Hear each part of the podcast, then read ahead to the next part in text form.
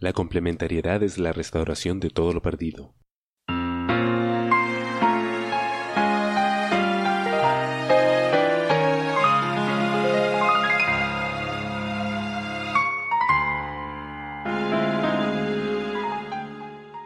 La complementariedad sigue. Examinemos las mentes de Akiba Knight.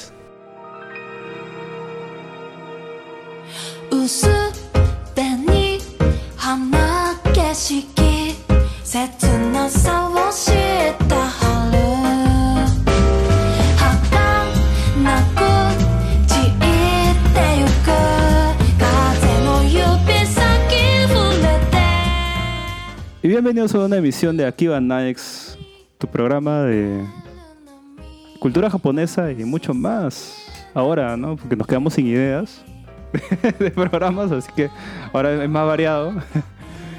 Y esta vez vamos a hablar de Estudio Pixar, ¿no? Una de las más grandes casas de, animación de los últimos tiempos. Aunque de repente ya no será tan chévere como lo fue antaño, pero igual es, es una casa de animación que al menos por mi parte le tengo mucho cariño, ¿no? voy a presentar al staff que está acompañándome. Como siempre está nuestro editor en junior, señor Luisa. ¿Qué tal, Luis? Bien, bien. En pre-show me versionas como editor y aquí como editor junior, ya cualquier cosa ya. No, en los dos, en los dos te he dicho editor junior. No, no, no, en el pre-show no fue así, pero bueno. Bien, bien acá, gente. Bueno, si quieren saber cómo lo presenté en el pre-show, pueden ser Patreons. Pueden ser Patreons. Ahí van a saber. También puedes saber por qué el Barbón odia a veces nuestras conversaciones de WhatsApp desde hace años que nos conocemos, con, con spoilers y todo de tantas películas que hemos hablado. Pero bien, no, bien. Como, como les comentaba a los, a los del pre-show, este programa ya está saliendo después de fiestas, así que esperamos que lo hayan pasado muy bien. Ojalá, ¿no? Todos, todos vamos a estar gorditos después de fiestas. Tanto pavo, chancho, todo lo que sea. Todo apoya la brasa, ¿no? Ah, sí, pues es la tradición en, en Venezuela. Y bueno, una vez más, también nos acompaña nuestra eterna becaria, la inteligencia artificial Verónica. ¿Qué tal?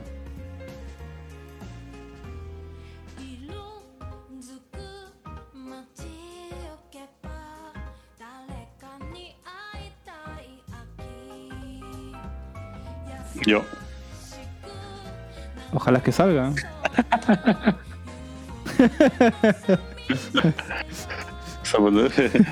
Feliz carnaval, es poco más vas a decir, ¿eh?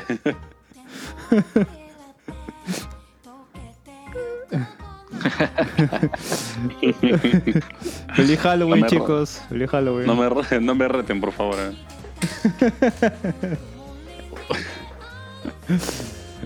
No, no, va a demorar, pero voy a hacerlo con, con mucho cariño para, para, todos ustedes. Sí, sí va a salir, sí, sí va a salir. Ah, ya. ¿Sale 2022? ¿2023? 2022, 2022. Pero igual si ah, sale 2023 ya tengo tu, tu, tu voz donde dice 2000. Sí, podría parte que dice 2022, pero, pero sí sale este año. lo, lo, lo vaticino. Ya, ya, perfecto, perfecto. Y está con nosotros un invitado especial. Ha venido justamente el señor administrador oculto de podcast donde participamos. Acá Verónica y yo, Wilson Podcast. Viene a ser la, la, verdadera, la verdadera cabeza oculta de Wilson, ¿no? Sí, es el crollo de Wilson Podcast. Para los que leen eh, Hunter x Hunter. Buena referencia, la verdad. Buena referencia.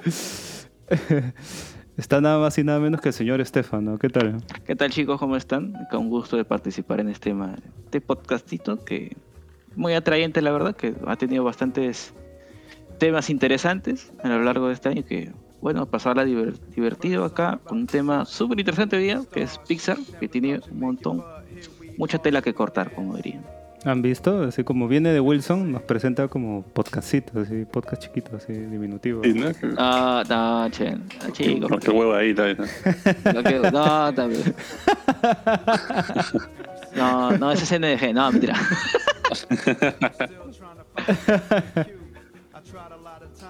Ay, ay. Ya bueno, este, chicos, no sé si quieran aprovechar para decir algo. Este, son unos minutos libres que tenemos en el podcast. Yo creo que voy a mandar saludos al podcast amigos, que hace tiempo que no mandamos saludos. ¿no? Saludos a, a los chicos de Wilson, donde también participamos nosotros. Saludos a los 2BK, que siempre nos tienen ahí en su corazoncito, los dos viejos kiosqueros. Muy chévere, muy chévere. Un abrazo a Gerardo, de verdad. Y al podcast este, Colas dice, pues, ¿no? Nuestro buen amigo Colas, que sigue sacando su podcast, que tengo entendido que le va muy bien ahora con su podcast, este, ¿cómo era? Diario, diario erótico de un adolescente, creo que se llama este podcast, que son narraciones, este, de historias así picantes homosexuales. Le va bien, ¿ah? Está así top top. Así, pucha, 2000 escuchas, 3000 escuchas tiene ese podcast. Le va así recontra bien a, a Colas. Bueno, Así es. No sé, pues, este, Estefano, cuéntanos de, sobre tu vida, algo chévere. De repente, Bueno, acá en también algo que te haya pasado. Ah, anécdota sí, no, pero quería básicamente, bueno, también saludar ¿no? a los de Wilson Podcast y bueno, como no acá un podcast argentino que siempre les paro escuchando, que es 5G, que son que es un poco interesantón de, de videojuegos argentinos y anécdota fácil que gracias a los videojuegos encontré trabajo.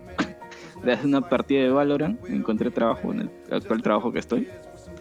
Así, una partida le gané a uno y dijo, oye, tú, tú eres muy bueno en que eres, en que tienes estudios al tal. Entonces, nos mandamos un inbox, coordinamos, estoy trabajando en esa empresa. Así interesante. Así que chicos, jueguen videojuegos. Y bueno, Ya es, Luisa, nos equivocamos, huevón. sí, no, en no. vez de estar jugando Pokémon, huevadas, teníamos que jugar Valorant, huevón. Sí, weón. Tuvimos el juego de esas huevadas. Hubiésemos sido más grandes. ¿eh? y bueno, que el otro minuto libre que aprovechar que recomendarse. Bueno, se han recomendado antes acá Andor, que lo hemos estado hablando entre bambalinas. No, pero recomendaciones casi las hacemos al, al final del. Ah, ok, no hay problema. Ah, sí, hay una sección Entonces, recomendaciones. interesante. Sí, sí, recomendaciones mientras, mientras sea legal. Siempre hacemos esa aclaración porque si llegó una persona a agarrar y, y recomendar una vaca ilegal, entonces ya tenemos que aclarar que tienen que ser cosas legales. Y la verdad que sí. So- so- sorry por romper el esquema entonces. No sé si Vero tiene algo que comentar, algo interesante que le ha pasado el día de hoy o algo por ahí.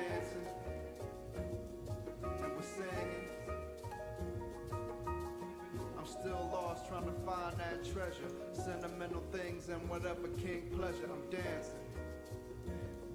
And I'm singing. ¿Ya? Asu- asu- Oye, sí, ¿no? ¿Qué, qué, qué, qué aburridos están que se vuelven las anécdotas este, de acá, de aquí va Nice. Yo me acuerdo que al principio era como que sí, puta, el fin de semana salía. Me salió esta hueá de Tinder. no sé qué mierda más hablaban al, pri- al principio y ahora ya es como que una, una anécdota emocionante que te haya pasado en la semana. Salí temprano en mi trabajo. Así, eh, Mira, Esa es mi, mi felicidad. eso. mi felicidad pura y dura esa. Sí.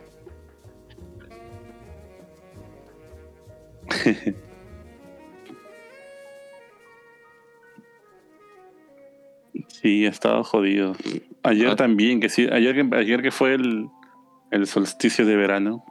Gente, usen, usen bloqueador y desodorante por su acaso, ¿no? Todos, ¿no?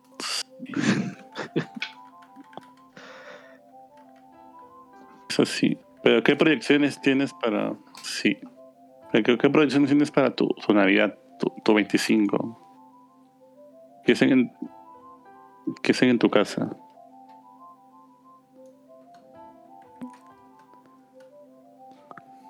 Vas a estar corriendo a medianoche con tu pavo.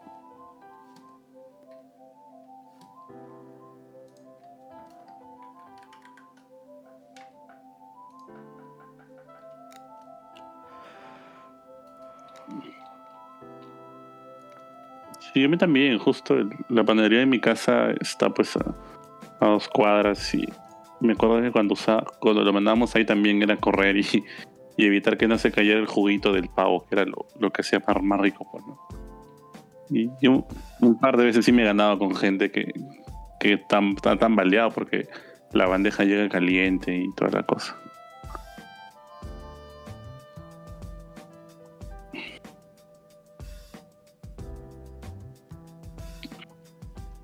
Sí, pues eso también. Voy a tener que comprar mi pollo a las 6 de la tarde, creo.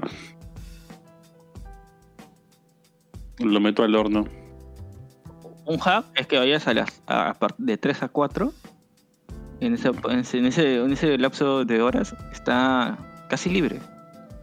Porque hacen cambio de turno. Ah, buena voz. ¿ah? Pues- voy a hacer uso de esa de esa dinámica entonces. Porque De 3 a, de está 3 a bueno. 4 hacen cambio de turno y también ponen reposición de pollo. ¿Cómo lo sé? Porque tenía un amigo que trabajaba en Or- pues, buen tiempo. No tenés tu tu amigo pollero. El pollero. pues. No, pues también porque esos, esos, esos hacks no cualquiera se lo sabe. Pues. Los hacks. Tú, Borbón, ¿cómo vas a pasar Navidad? hablas, weón? Este, no sé. Durmiendo, creo. O Ala, qué viejito. Comiendo pavo. Ya ves, así, ah, por eso, Este- por eso que dices aburrido, pero proyectas tu, tu propia vida aburrida en, en el podcast, ya ves. Dice, anécdota, ¿no tiene una anécdota chévere? Y el anécdota chévere, voy a dormir en Navidad. Sí, No, es que, es que Luis era el de las anécdotas chéveres. fe. Ese weón traía así la, la carnecita eres- siempre de las cosas. tú eres el que traía, el- bueno, tú no, bueno, el, el, el chino era el que traía tus fotos tirados en, en locales de dudosa procedencia ebrio. ah, verdad. sí, oye, ya pasaron esos tiempos, fe, cholo. Ya, ya, ya fue. Ya ah. te el- reformaste, ya. El hígado pide un pare, pues, ¿no? O sea, Claro, se llama. Todas esas cosas tienen un nombre, weón. Cirrosis, este. Gastritis. Todas esas cosas te ponen un alto, weón. Después de eso ya te reformas tu vida, ya tienes que andar más tranqui porque ya el cuerpo ya no da, ya. Ya no jala, ya. no Y jodas. me sorprende que grabemos a esas Sí. horas porque ya. Tú a cierta hora, como que ya, ya tengo sueño, ya. Bueno, a mí me dijeron una hora. Ese eres, ese eres, ese eres tú, pendejo. Tú eres el weón que agarro y dice, oh, ya tengo sueño, ya me ha dado sueño. Tú también, weón. No, ese eres tú. Oye, me navero, creo que se Que quedó siempre- dormida. Que siempre se queja. No, no, hoy día se está que. Hoy, Ahí está, día-. Una, una vez Luisa se quedó, una, una vez Luisa se quedó jato, me acuerdo, del programa y se escuchaba cómo roncaba, ¿te acuerdas? ¡Hala, qué Este, falta! Creo que sí, sí me acuerdo, sí me acuerdo. Pero, ¿Qué habrán estado hablando en ese momento para que no me haya, no me haya mantenido despierto? Se escuchaba.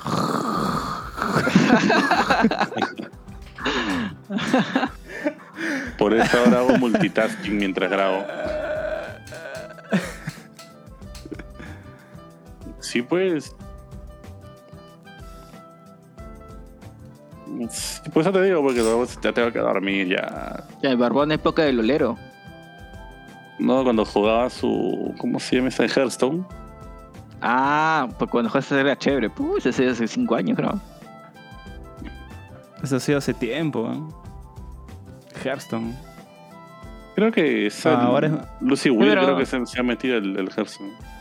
Ah, pero Lucy Sí, Vuelta. está, atras- está, atrasa- está atrasadita, debería entrar a Marvel Snap. weón. Es que ya no le importa, Porque porque la gente. haciendo un pequeño. A veces cuando me han salido sus historias, creo que ya no le importa porque se ha, se vuelto, se volvió brichera y, y su flaco se lo llevó a, a Europa. ¿Qué? Y está viviendo allá.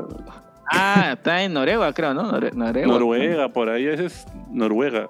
Como, como, no, como se diga, la cosa que está por ahí, pues entonces porque ya supongo yo que no le importará más que todo hacer contenidos para sus, Qué frío. para ah, sus sims, pero huevón.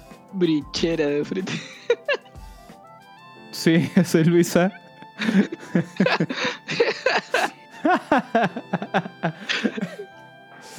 Pues no es la culpa, huevón. Sacó, sacó el bug. Aprovechó el bug. Bueno, quien puede, puede.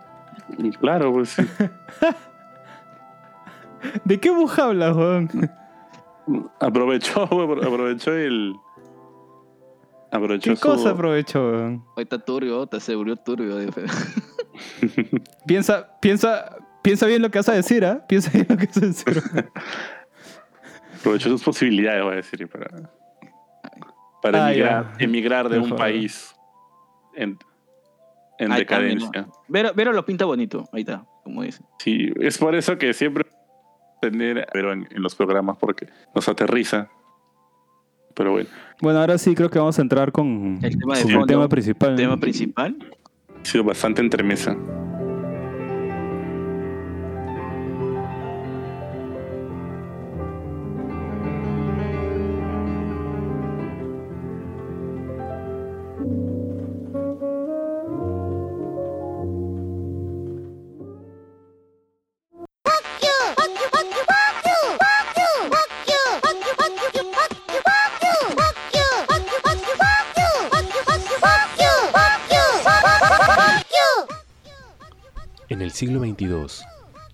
Sobrevivientes son un grupo de hombres que gracias a Dios no han sido clonados. Y ninguna mujer, pero sí muchas lolis. Descubre todo lo que una enfermiza afición a personajes animados puede ocasionar.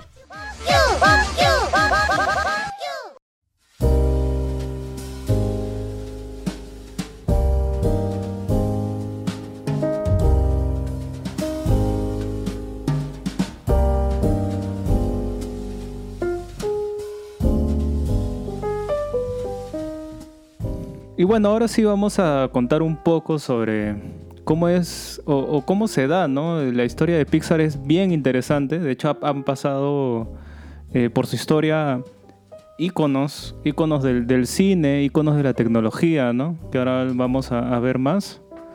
No, vamos a comenzar justamente en el año 1974, cuando un joven, bueno, dos, dos jóvenes, Edwin Catmull y Albi Ray, comenzaron a trabajar recién egresados después de su posgrado en el laboratorio de gráficos, ¿no? Eh, que tienen las siglas NYIT. Y ellos tenían la visión ya desde ese momento de hacer el, primer filme enteramente por computadora. Ese era el sueño que tenían ellos dos. Y, y crean, pues, ¿no? Fundan este laboratorio de gráficos.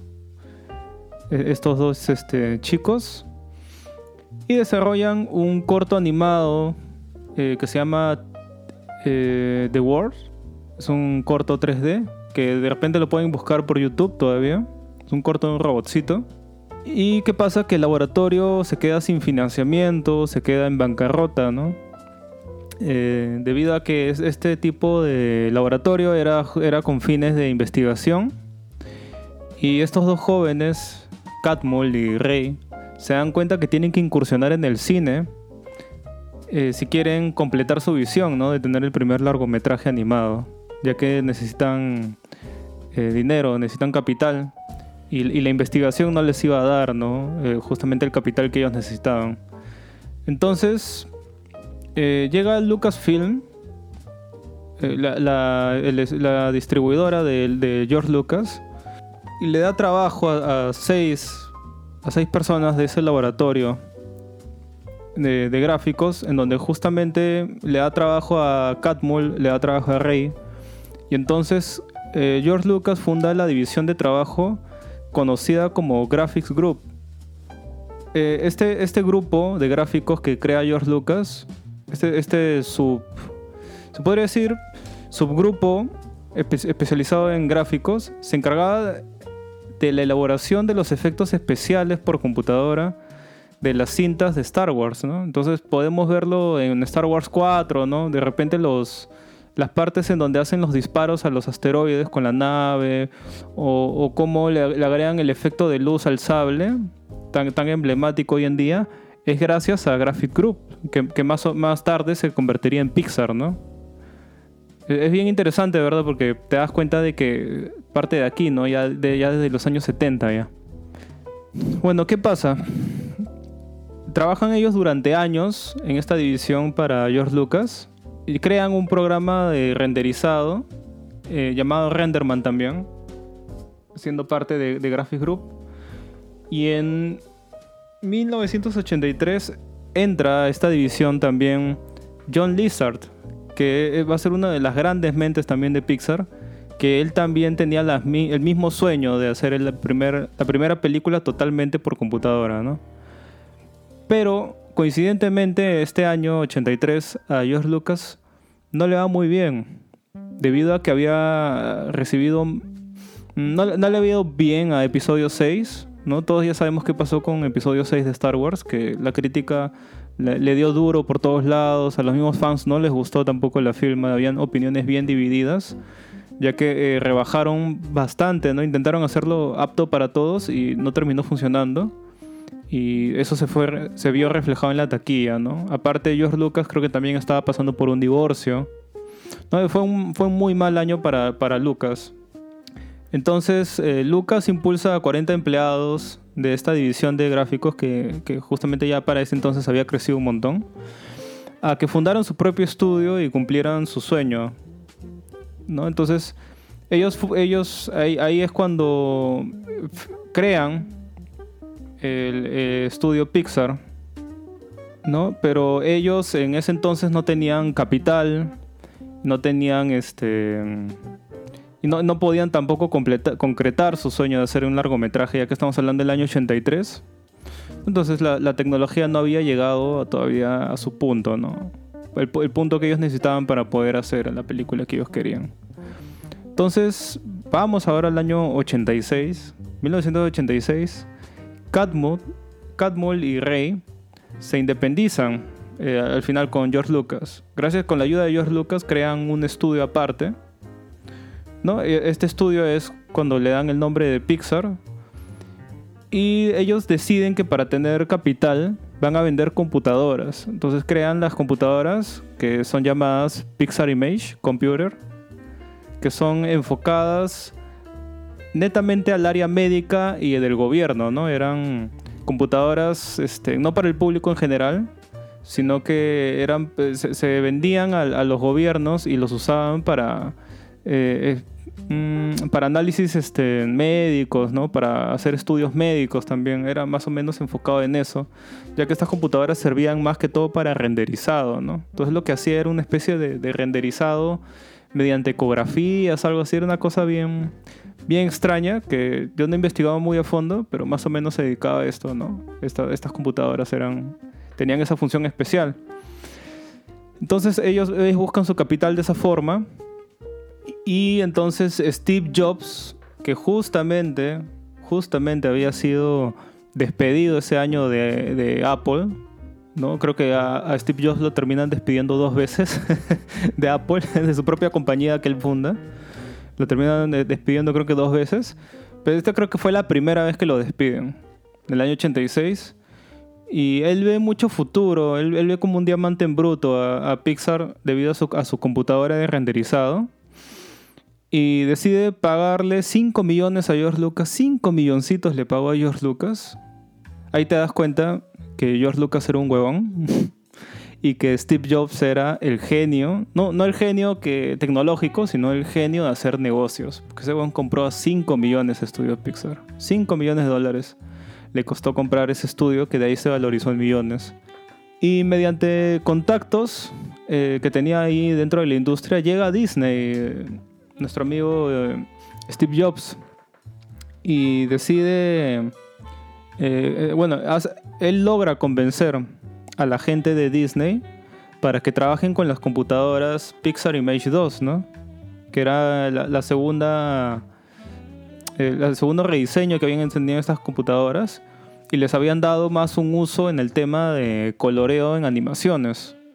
Y esto se ve reflejado en la película, por decir, mm, La Bella y la Bestia, eh, creo que La Sirenita también, ¿no? Son computadoras que ju- son justamente en esos trabajos usan estas computadoras, las Pixar Image Computer. Justamente las usan ahí. Hay, hay algunos este, making of que por ahí se pueden ver esas computadoras. Bien interesante de verdad que le hayan usado justamente en Disney, muchos años antes. Y Steve Jobs eh, comete creo que el, el error más grande que, que él, hace con Pixar, que es de que decide vender los ordenadores de Pixar al público en general. Eh, ya sabemos que esto- estos ordenadores, estas computadoras no estaban hechas para venderse al público en general, ¿no? estaban hechas eh, para un público especializado, para alguien que pudiera sacarle el potencial de esas computadoras. Entonces, Por lo tanto, estas computadoras tenían un precio bien elevado. ¿No? Que, el, público en general tampoco no se, iba a, no se iba a animar a comprarlo, pues, ¿no? Si no le iba a sacar el potencial a la, computadora, obviamente no le iba a comprar, ¿no? Entonces, es, el- es un fracaso la venta de, de las computadoras de Pixar al público, ya que al final solo venden 300 unidades, ¿no? Que es muy poco. Pero vamos a hablar no solo del fracaso que de Steve Jobs con, con Pixar, con esas computadoras, sino que en paralelo pasa algo muy curioso también. Y es que nuestro amigo eh, Blizzard, que justamente habíamos hablado, no, nuestro amigo John Lizard, que también habíamos hablado hace un ratito de él, como entra en el 83, desde que había entrado había trabajado muy duro en, concretar este sueño de hacer el largometraje 3D, ¿no?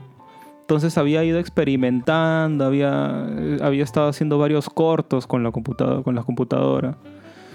Y él saca este corto que se llama Luxo Junior, donde sale la, conocida lámpara de, de Pixar, que luego sería su mascota, ¿no? Que lo veríamos en todo, incluso en su logo y, en todas las intros de las películas. Y esta película gana el, Oscar a, a mejor corto en su año.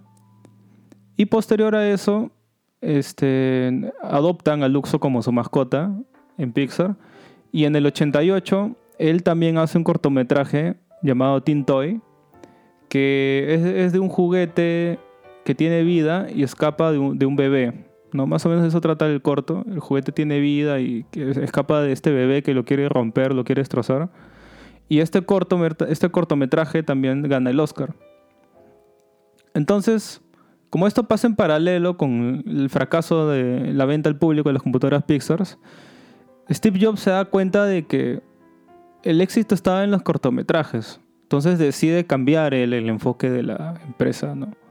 Él, decide eh, elaborar reclames o que, que ellos trabajen en reclames para grandes marcas. ¿no? Entonces Pixar comienza a trabajar en reclames para Trident, para Listerine. Incluso el recordado reclame de los osos de Coca-Cola eh, fue justamente de Pixar también. Es un es una dato curioso que yo no, de verdad yo no lo sabía. Recién me acabo de enterar después de investigar, ¿no? Cómo fue la, la historia de Pixar hasta, hasta lo que es hoy en día, ¿no? Y sí, los ositos de Coca-Cola fue una invención también de Pixar. Para que vean la genialidad de este estudio. Entonces, este, Steve Jobs logra eh, cerrar un acuerdo con Disney después de que Pixar se quedara boca abierta. No, después de que Disney quedara boca abierta después de que de ver el cortometraje de Teen Toy, que es este del bebito y el juguete. Se quedan boca abiertos, pues, ¿no? Dicen, aso, ¿qué es esto? ¿no? Nunca habíamos visto algo así. Y deciden eh, buscar a Steve Jobs y decirle, oye, ¿sabes qué? Queremos chambear con ustedes, así que nosotros vamos a hacer la... Queremos hacer una película sobre el corto de Teen Toy, una película completa, y les vamos a dar a ustedes 26 millones de dólares para la producción de, esta película, ¿no? Entonces es así como llega a 1990, eh, llegan a concretar este acuerdo en donde Disney se iba a encargar de la distribución, promoción, costos de producción de la película, el sueldo de toda la gente que trabajaba en Pixar, absolutamente todo, pero ellos a cambio, ahí en letras chiquititas, como siempre ratón mañoso, ¿no? siempre hace lo mismo, eh, de- de- especifica que se- ellos iban a quedar con los derechos de los personajes y los ingresos del- de, la mercadería de la película y también se iban a quedar con gran parte de, de la taquilla también que se iba a lograr de estas películas.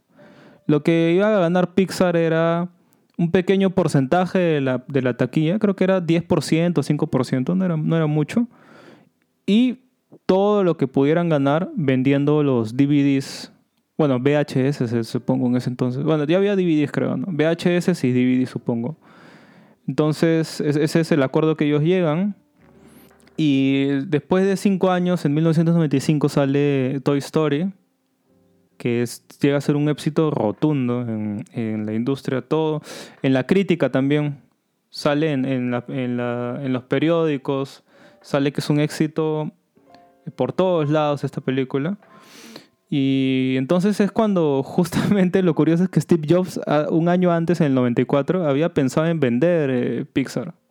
Porque hasta ese momento Pixar solo había resultado en pérdidas para Steve Jobs. Supongo que por, por el tema de las computadoras, sus cuentas de Steve Jobs estaban en, estaban en negativo, ¿no? Entonces él había visto, pucha, mejor ya lo vendo y saco algo, algo de plata, ¿no? Entonces él había buscado compradores. Según he leído, compradores, entre ellos interesantes, está Microsoft. Intentó negociar con Microsoft para venderle Pixar. Y, y no me acuerdo qué otras este, compañías más.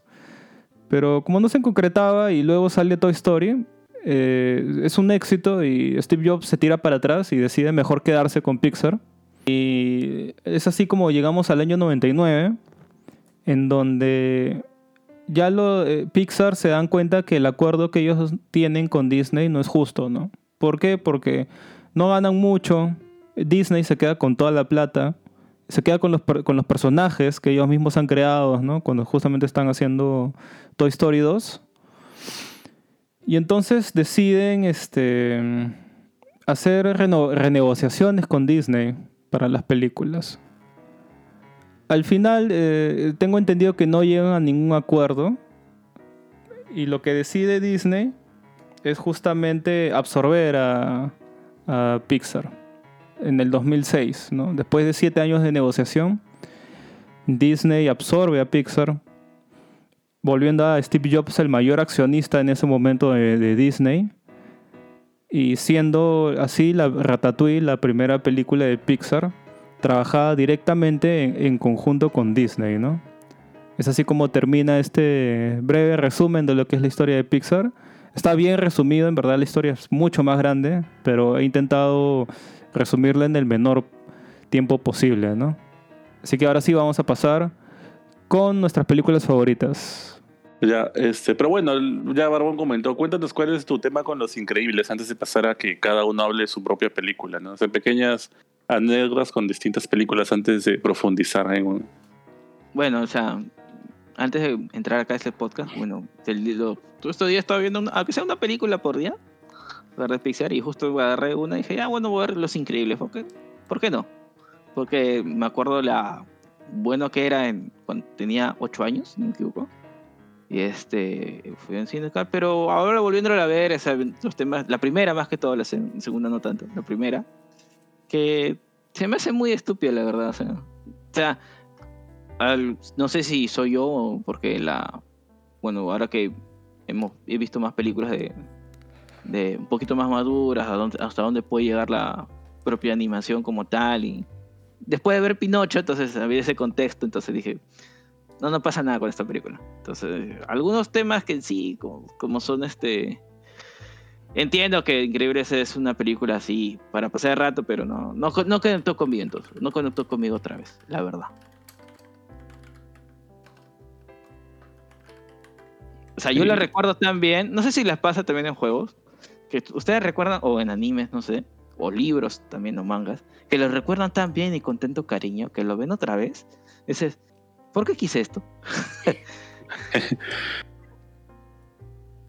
Claro, el, el efecto nostalgia. Sí. Entonces, no digo que sea mala, pero no, no me atrajo. Y Claro, Obvio. Ya, no es para, ya no es para ti la película, pues, ¿no? exacto.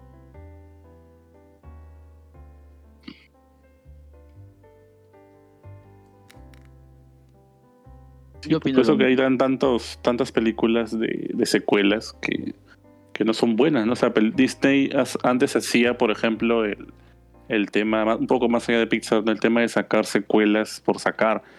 Eh, justo vi un video que, que me recordó eso, que era en la época del VHS, que comenzaron a sacar secuelas de todo, secuela de Tarzán, secuela de La Sirenita, secuela Mira. de, de Aladdin. Sí, Y, y todas eran basura, pues, y, y solo era para que las compres y la vea tu primita que no, que, que no querías que se, que se, que se aburra, Bueno, ¿no? como, el, como el tema es Pixar, creo que, bueno, el gran ejemplo, el, el gran ejemplo sería Toy Story 4, pues, ¿no? Que Ah, ah, ah, sí, pues. se la es para qué sacar cuatro si la tercera cerró bien bonito, pues, o sea, con un mensaje final, con un con un final donde Anton Andy Andy se, le da sus juguetes a su primo, pues, no, su primera No, su vecina. su vecina, ajá. Y pucha, el mensaje es potente, pues, ¿no? O sea, que ya tienes que madurar y cambiar, legar a alguien esos recuerdos bonitos que tienes. En ese caso eran los juguetes. Y. ¿Y para qué sacar la 4? No entiendo, pero pues jugar con mis... Pero la 4 es buena también, es lo peor. Ah, no visto por completo la 4, pero algo es de una cucharita, creo, ¿no? ¿No está la 4? No, no la he visto. O sea, sé por fragmentos, me hago la Mira. algo, algo, ¿no? Y sé la, la sinopsis un poquito. Mira, por. Bueno, por empuje a mis hermanos que, eran que son menores que yo. Entonces, fuimos a ver. Y sí es buena, la verdad. Pero. eh, Es buena, pero a la vez innecesaria. O sea, no. Si no existía, no pasaba nada. La verdad. Ah, bueno. Mm, Pero, o sea, entonces, en Toy Mira, yo- hay, yo muchos, hay muchos cortos también, pues disculpa que te corte, bro, pero hay muchos cortos, lo hubieran hecho como, sí. como corto, pues, ¿no? Y creo que te expande, uh, creo que no recuerdo quién lo dijo o en qué video, creo que un video de cuando te lo resumo era chévere, que decía que se expandía lo que se conocía como que qué puede ser un juguete ahora, ¿no? Porque en los, en los cortos que vienen como que del que están del, del- del epo- de cuando se va a bañar la, la- la vecina, la niñita, y, y se pone que los juguetes o los jabones de la de la ducha también, también eran juguetes y también eh, este, tenían vida Ah. entonces. Entonces, una cuchara con un par de porquerías pegadas también, se, también tiene vida, entonces como que también es un juguete. Es, es lo que le rescata ese comentario diciendo que, que se extiende en el universo de ser juguete en, en- en Toy Story. Pues, ¿no? Buen punto. Mm, Mira, yo, sí he visto Toy Story 4. Y a pesar que me gusta mucho cómo cierra Toy Story 3, porque sí me parece que tiene un mensaje bien, bien potente, bien chévere. Yo eh, considero que la 4 también tiene un mensaje bien bacán, que es este que es que, tú no tienes por qué seguir el mismo camino que los demás, ¿no? Eh, Woody se le presenta, o él, él se enterca, ¿no? Justamente en esta película, en, en seguir en el mismo camino que sus amigos. Pero al final se da cuenta que en verdad hay otros caminos, ¿no? Y al final elige otro camino, ¿no? Al final ve que no... Y, y así es en la vida misma Ah, también, ¿no? No siempre tienes que seguir el mismo camino que tus amigos, ¿no? Puede ser que tengas otro camino diferente, pues, ¿no? Y al final él, él se va, pues, ¿no? O ya si lo quieres ver más frío, este, Woody, puta, dejó sus amigos por un culo y se quitó por otro lado, ¿no? Ah, pe. Que al final fue lo que pasó, ¿no? La verdad, así de frío, güey. La verdad. Vino la venezolana y cambió de familia, pues, ¿no? O sea, que quiso ser ovejero el, el Woody. el Woody cambió de profesión, ahora de vaquero a ovejero. No está mal. No le salió mal la jugada tampoco. Pero bueno. Pero bueno, así. Así comenzamos. Ah, el barbón, empieza con tu- Ah, ya. Empieza tú con tu película. Uf, ya. Bueno, mi película favorita de toda la vida de Pixar. No, no, no es que haya visto todas las películas porque me faltan, creo que. Estaba viendo una lista de las películas y creo que me faltan como que cuatro o cinco. ¿En serio? ¿Tan películas de poquito? Pixar que no he visto. Sí, es la del, la del dinosaurio, este. Lady- Cars 3. Lightyear, este, ¿has visto? Claro, esa me, esa, es la, esa me falta también. Souls. Este. No, Soul sí la vi. Soul me, encanta deja un mal sabor de boca esa, esa vaina. Calla, mierda, es chévere esa película. Es chévere, pero el huevón, no sé, el director de mierda no se decidió en cuál era su mensaje. Pues. Hizo ok. Está ok. Oye, ¿Cómo que no? Oye, ya, eso sí no te lo Su puedo mensaje es clarísimo, weón. No seas pendejo. No, weón. huevón. de ya, de ya, sigue con tu película y de ahí conversamos de, de por qué yo creo que, que no. Ok. El barbón Ya, ya. sigue comentando tu película favorita. Y. sí, me, me triggeré a este weón que no me deja hablar. ¿eh? In- intenso de mierda.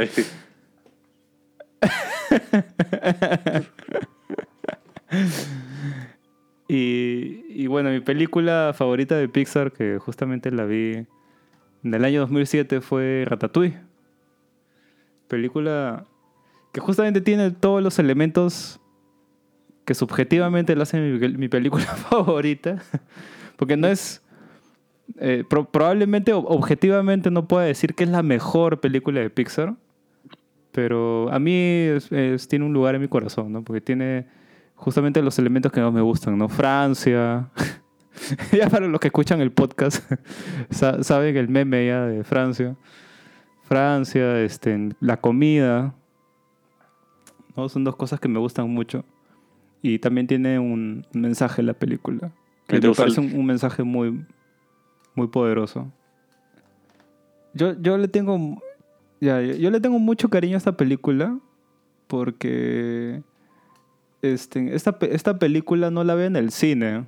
Porque en ese tiempo era pobre y pucha, no me podía costear ir a verla en, en el cine. Pero sale en, en DVD pirata. Y yo yo veo esta película con mi. Yo, la- yo veo esta película con mi abuelita. Que en ese tiempo todavía, todavía estaba viva. Todavía no había fallecido. Y de, y de verdad yo tengo muy buenos recuerdos. Tengo bastantes buenos recuerdos de, de esa vez que vi esa película por primera vez. Porque Ratatouille la he visto, pucha, como cinco veces, creo, como seis veces, weón. y. Bueno, ¿de qué trata Ratatouille, no? Para la gente que nos escucha, ¿no? Bueno, principalmente está ambientado en Francia, ¿no? Justamente hay esta ratita que se llama Remy y que vive con su familia en una casa, bueno, cerca de una casa donde roban este, las cosas que necesitan para comer, pues, ¿no? Y él- se, se- se ve como este personaje de, de Remy tiene un gusto especial, ¿no? Por, por el tema de la comida, ¿no? También le, le- le gusta ver el show de, este, ¿cómo se llama este chef? ¿Gustó? Y, y él comienza a, experimentar, pues, ¿no? Con el tema de la comida, ¿no? Le muestra a su, a su hermano. no, porque su hermano simplemente se mete todo a la boca y puta, se come así las cosas como sea. Y él le muestra como que, no, mira, weón, mira, puedes combinar la fresita con el queso y vas a ver que sale una cosa diferente, no tienes que, que degustar las cosas, ¿no? Y él al, al final termina este, encontrándose con, con el otro coprotagonista del- de la historia, ¿no? Que es este Linguini. Y justamente con, con él va a embarcar esta, esta aventura, ¿no? Esta aventura en donde eh, Linguini se da cuenta de que Remy tiene la habilidad de poder cocinar. Y él, él va a usarlo a él de cooperativo de una forma muy ingeniosa, muy graciosa, porque es, es sacado como que de caricaturas bien clásicas, ¿no? En donde eh, Remy lo usa a él como si fuera una especie de marioneta humana eh, para poder cocinar. A, mí, a mí me pareció muy gracioso, muy ingenioso de- desde siempre. Y van a, van a, este, a intentar a sobresalir ¿no? en este tema de, de este restaurante en donde él trabaja. ¿no? El- no, no, no voy a entrar más, creo, en, en el tema de la historia porque creo que podría ser spoiler. Pero sí, sí voy a decir este, cosas que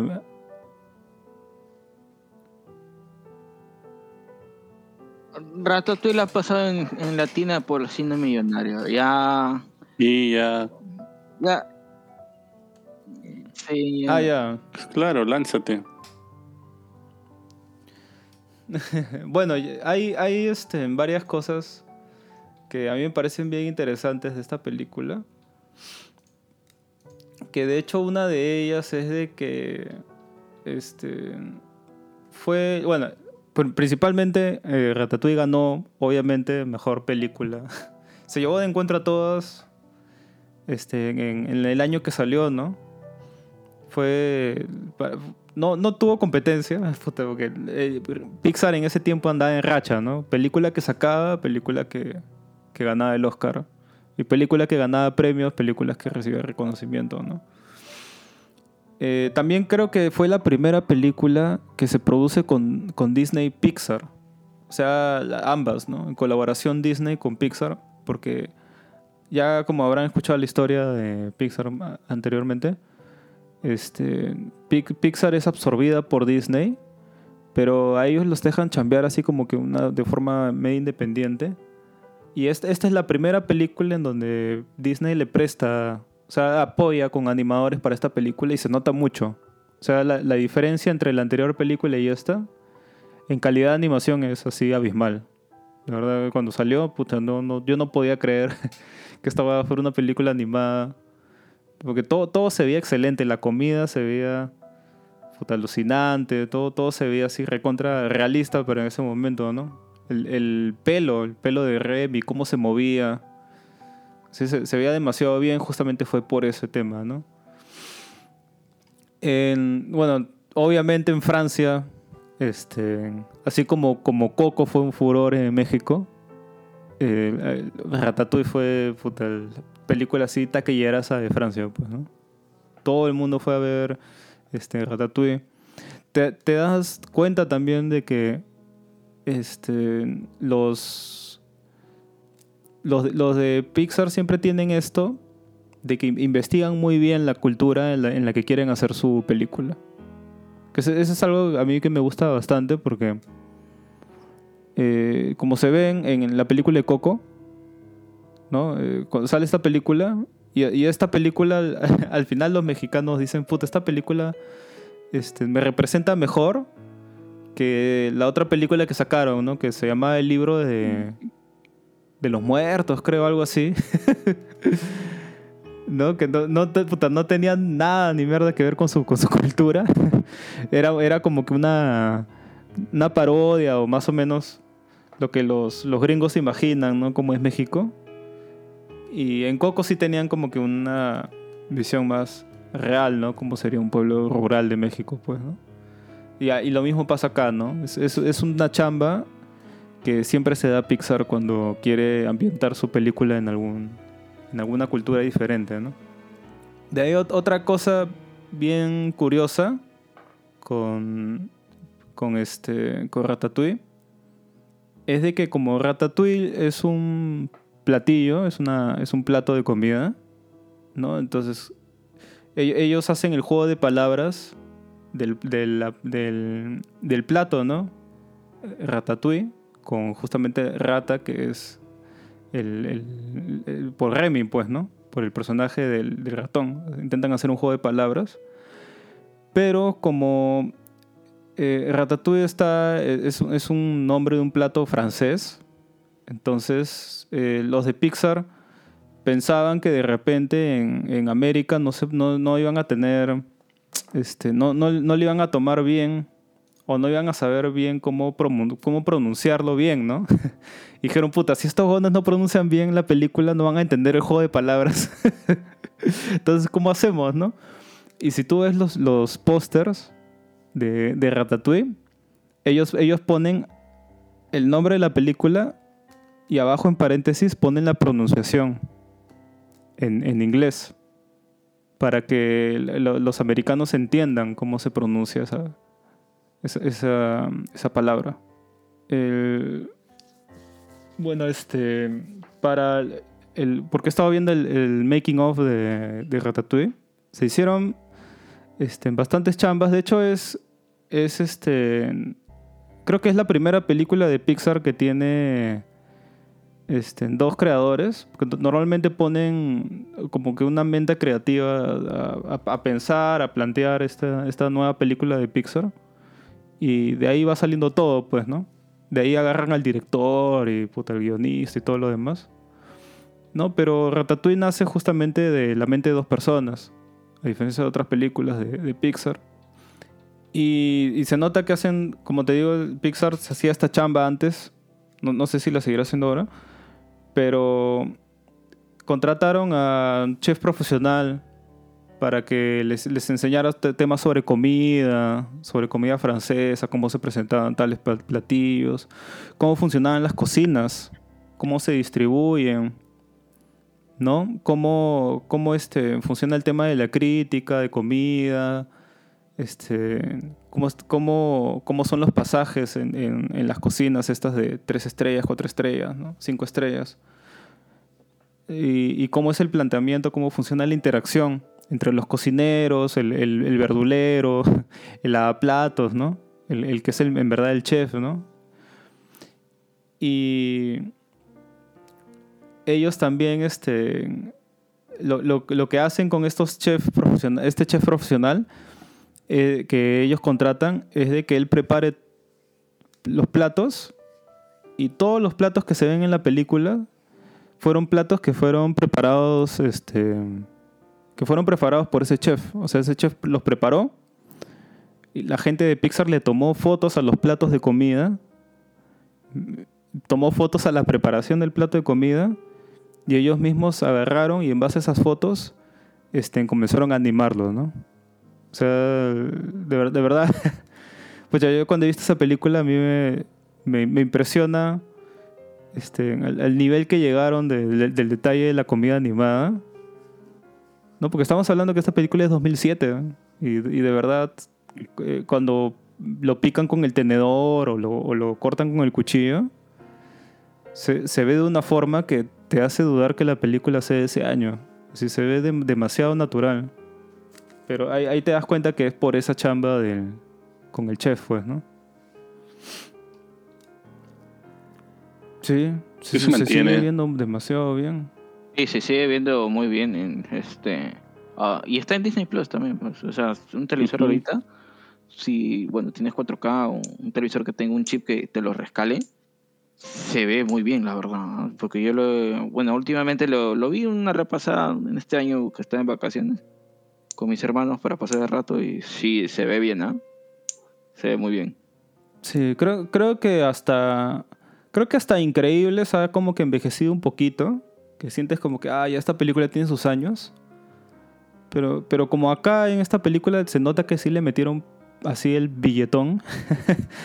Porque de, hecho la película la presentan así, ¿ah? Le presentan como que película producida por Disney y Pixar. O sea, no, no simplemente Pixar, ¿no? Porque ahí sí metieron la gente de Disney Studios a chambear en conjunto con Pixar para hacer Ah, esta película. Ah, claro, Pero yo pues supongo fue, que este, por eso se ve así. Claro, como lo has comentado, eso era antes de la compra, pues, antes de la compra de Ah, Pixar. no, ya después fue, porque Pixar lo, lo, lo compran después de Toy Story. Ah, claro. Sí, a- a- apenas salió. Sí, sí, sí, sí, sí, tienes razón. Claro, porque los jóvenes vieron esa vaina y, y- y se cagaron de miedo. y dijeron, oye, lo compramos. Al toque nomás. Porque si weón. no, estos huevones nos van a, nos van a cagar. Ah, el- Y la gran lo mismo pregunta- fue con el tema de... ¿Sí? ¿Y le- ¿Has probado, Sí, sí, dime, dime. ¿Has probado el ratatouille? El plato. Ah, lo sé cocinar. Lo sé cocinar.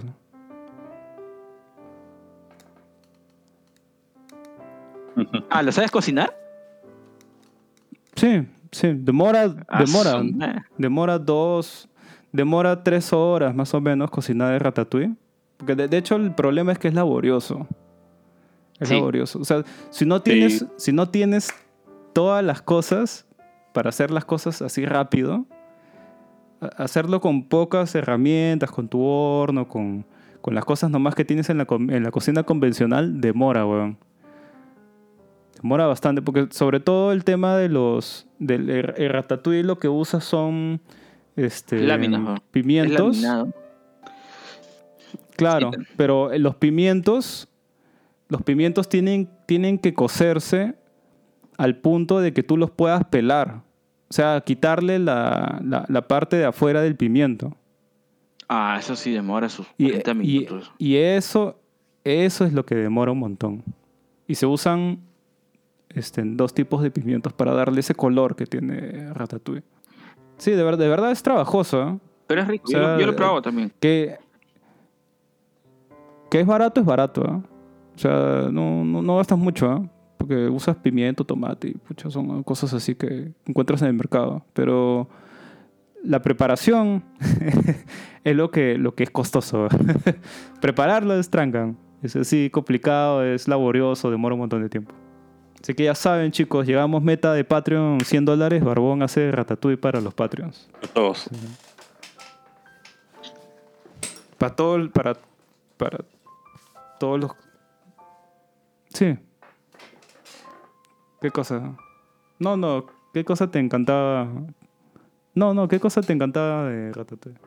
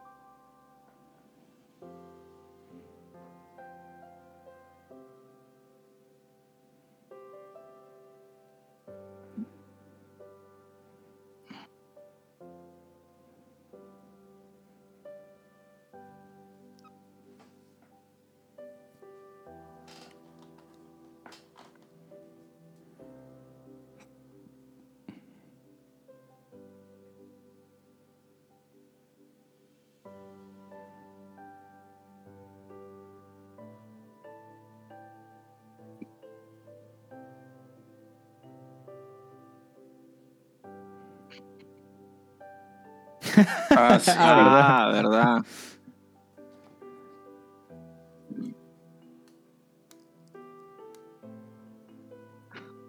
Ah, se llama Git. Eh, eh, eh, El, el musculoso se llama Git. Sí me acuerdo. Porque yo tengo un. Sí, Git. Porque tengo un muñeco, ¿no? Tal el muñeco que.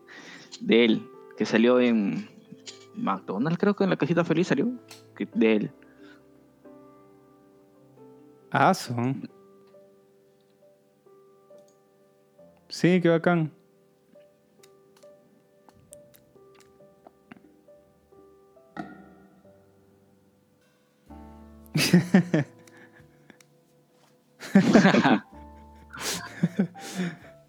Claro, la onda cree que está loco, fe. ¿Estás en drogas, causa?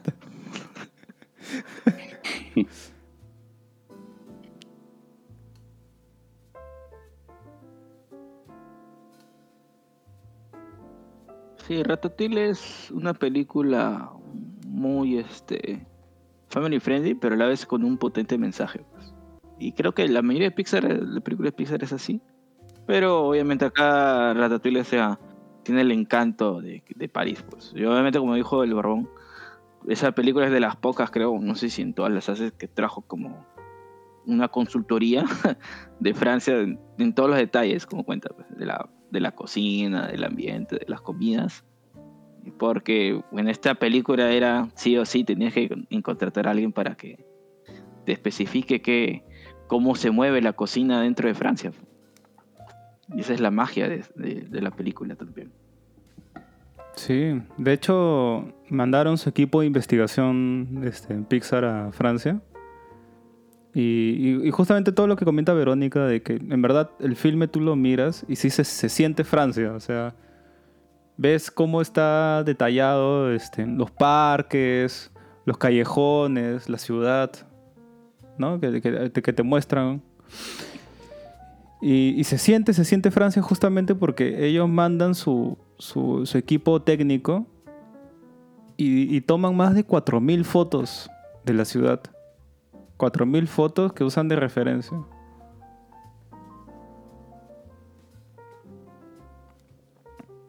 Ujú.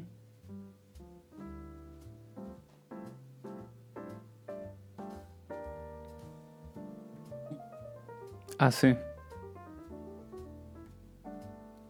Claro.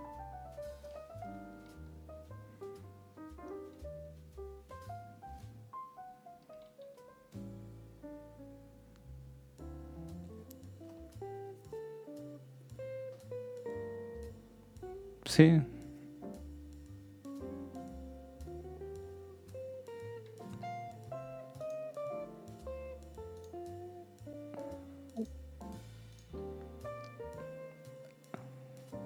Ah, ya. El, el- ¿Cuál? ¿El chatito?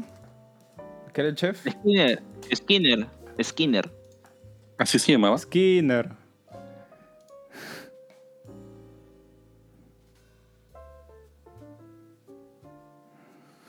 Claro, creo, o sea, mi opinión es que es de las pocas películas que, igual que Coco, que se han metido de lleno al, al lugar que representa la película. Porque, ¿qué otra película de Pixar está ambientada en una ciudad así o de un país? Aparte de Coco y. Mm, Ninguna, creo, ¿no? Coco.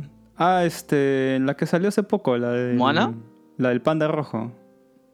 Ah, Red. Claro. Eh, esa está ambientada eh, en. En Barrio Chino. en un- Barrio Chino. Claro, de los años 2000, ¿no? Estados Unidos. Sí, creo que sí. No me acuerdo muy bien. Sí la he visto. Buena pela. Pero más la aprecias si eres mujer, es la verdad. Oh, Verónica, te va a gustar esa peli, ¿eh? De verdad, este. Sí, sí, hacen referencia a los, a los Bastric Boys, así, lo caso, ¿eh? Ya, ahí hay.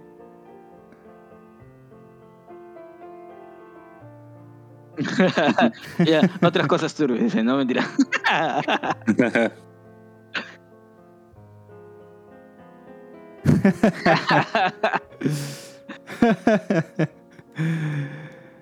Pucha.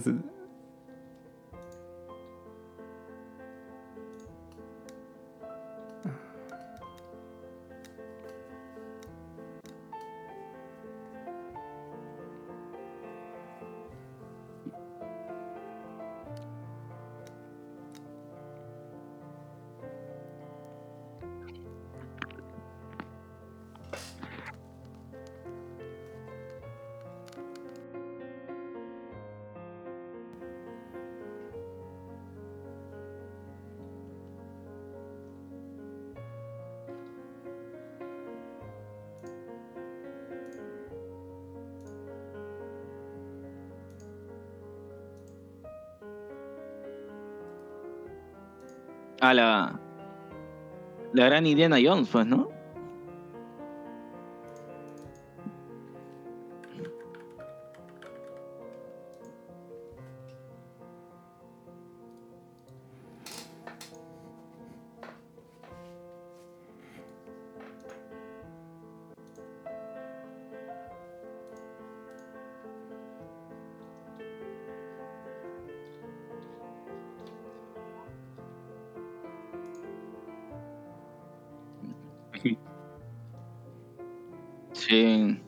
Aparte, bueno, creo que es un detallazo para para los países o ciudades que están este homenajeadas. ¿no? El caso de Coco y, y Ratatouille son las dos grandes películas de Pixar eh, que representan eso, ¿no? O sea, si haces un buen trabajo de investigación, una consultoría bien hecha, y parte, creo que acá en los dos proyectos, creo que es más el cariño que tienen a- hacia ese producto que, bueno, le salió muy bien, pues, tanto en animación que siendo Ratatouille del 2000, sí, poco, 2000, 2007 y Coco que es del 2018, si no me equivoco. Eh, se ve muy 17, bien. 17, 17. 17. Son muy buenos, la verdad. Entonces, nada. Pero, ¿tú te imaginas que en una línea temporal probablemente no pudieron, no pudimos tener Ratatouille? Porque aunque no lo creas, este, en Disney, Disney casi patea el proyecto de Ratatouille. Porque lo veía demasiado arriesgado. Este, lo, lo veía demasiado arriesgado justamente porque el personaje principal era una rata. Y, y, la- y las ratas no están bien vistas ¿no? para, para las películas. Ah. O en ese entonces no tenía una, una buena imagen. Bueno, como este. Un poco de Ventura Ron, bueno, le salió el tiro por la culata, como decía, y ganaron el. Ganaron el Oscar, fue. Mejor animación. Sí, le fue excelente. y de, ver- de verdad está tan bien hecha esta película. Hasta, hasta cómo se mueven las ratas es bien, este, Si no me, bien natural. claro, si, si no me equivoco, Porque- esa película, para los que estudian animación en 3D, eh, creo que les es como material de enseñanza. Algo sí me comentó un amigo. Esa chambaza. Claro, es que sabes qué hacen, qué hacen ellos. Ellos agarran y traen, traen ratas reales a- al estudio, ratas vivas y, y las com- comienzan a ver su comportamiento y en base a eso comienzan a dibujar y a, y a estudiar cómo son sus movimientos para. Sí, Claro, que por- la- y por eso se ve así. O sea, tú ves la peli y sí, sí, sí parecen ratas normales, pues naturales, ¿no? hay documental de Que ya, ya habían salido otras películas. Habían salido otras películas de, de ratas, pero no para nada se mueven así de esa forma. Pero te digo, o sea, hay documental del, del trabajo de, de la película o sea, en, en staff. ¿O no? No he visto alguna Ah, yo. sí, de hecho, de hecho, este, de todas las pelis de Pixar hay making of. Sí, sí, sí. Hay un, hay un detrás así de cómo de cámaras, cómo se hizo. E incluso ahí, ahí se ve justamente cómo los de los de Pixar se están dibujando bosquejos de Remy mientras están viendo a las, a las ratas cómo corren, cómo caminan.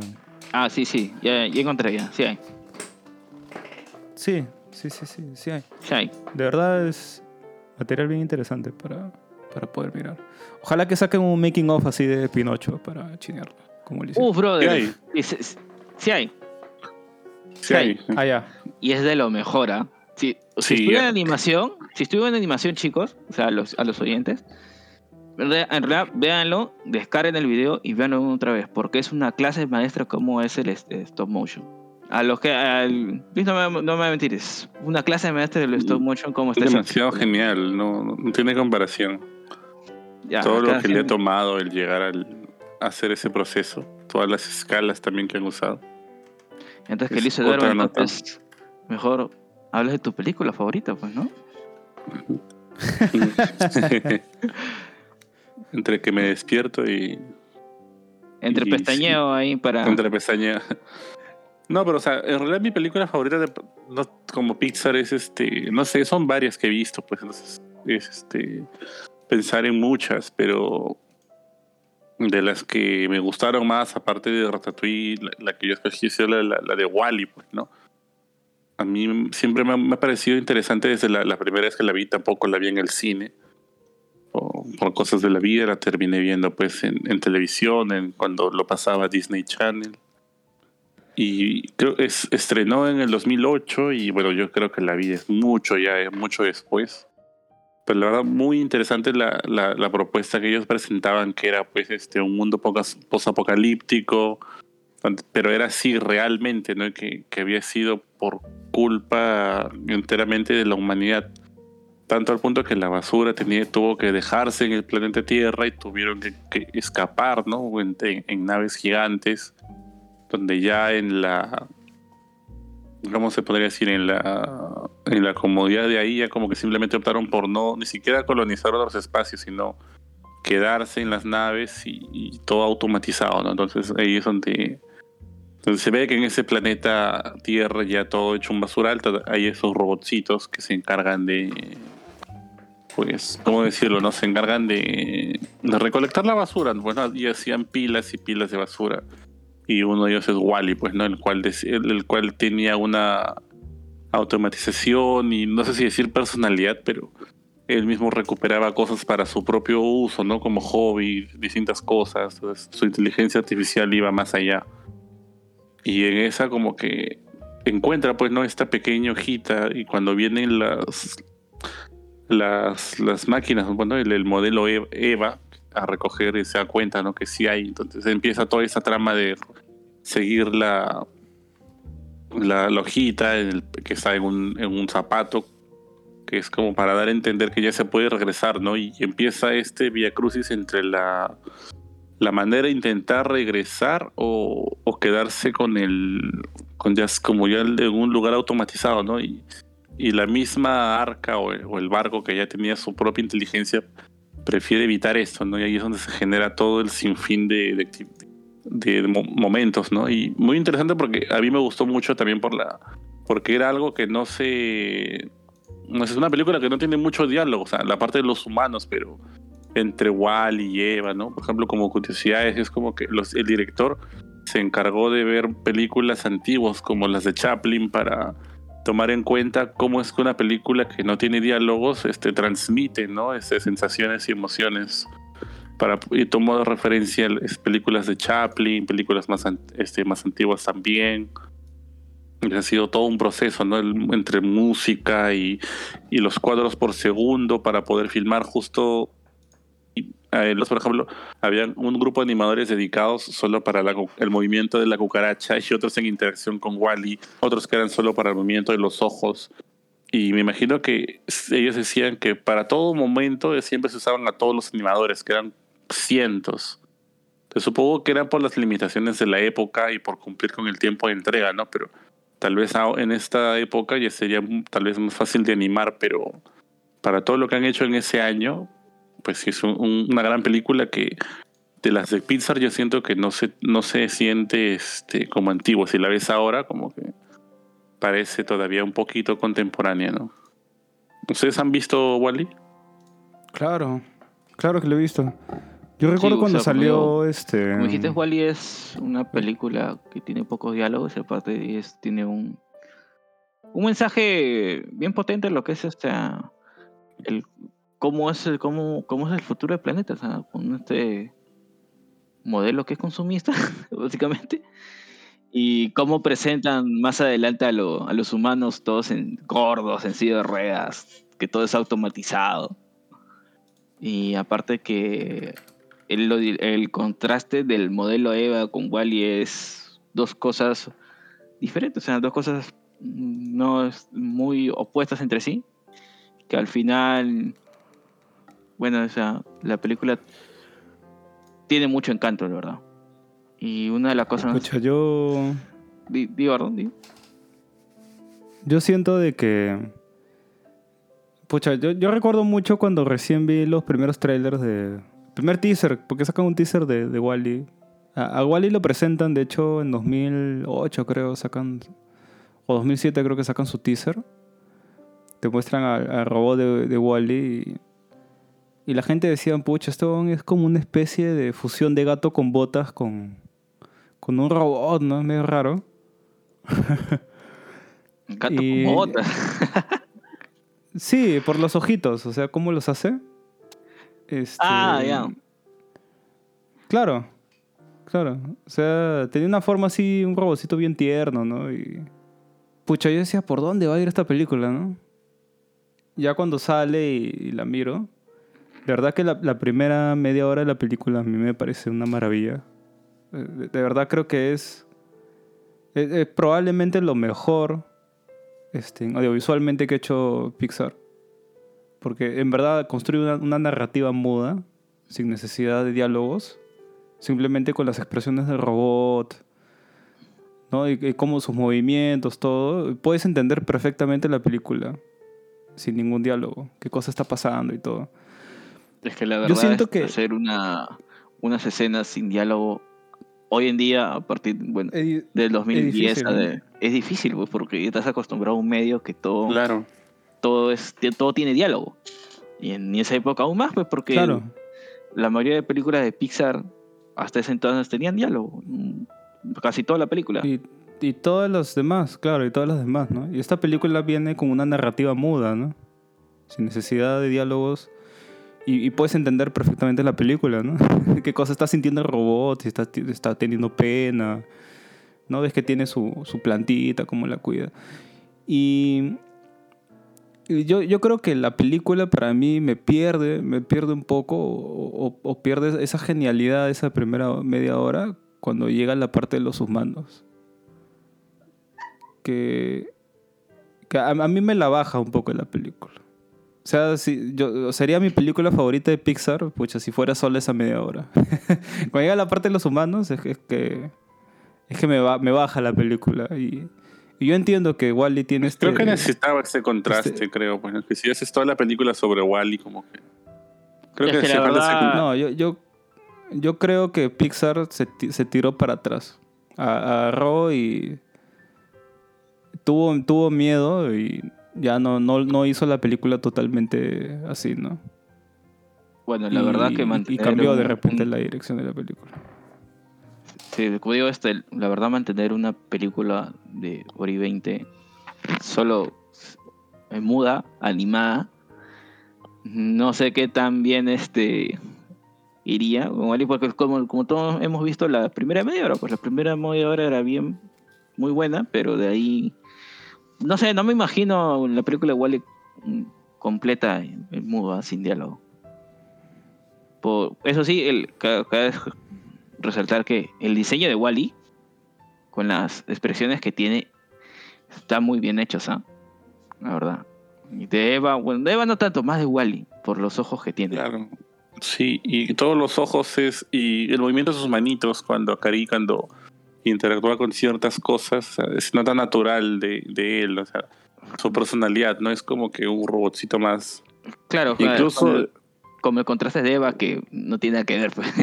sí, pero es interesante. Justo, justo también parece interesante su- todos los robots que, que están ahí en un inicio, ¿no? Que eran, por ejemplo, cuando lo encuentro él llega al, al arca y lo toman como un objeto, digamos, dañado y se va con todos los otros robots dañados que luego se vuelven sus amigos y luego tratan de ayudarlos a ayudar a, a Wally y a Eva que pueden recuperar la plaza. Toda esa escena, la escena que es que no es hablada pero que sí se ve cuando están en el espacio y están como que bailando y Wally utiliza el extintor porque él no puede no puede volar es una creo que de mis escenas favoritas de, de todas las películas de Pixar porque es un contraste muy muy bonito. Y cómo se pues no este tipo de no sé si es de complicidad no entre Eva y, y Wally.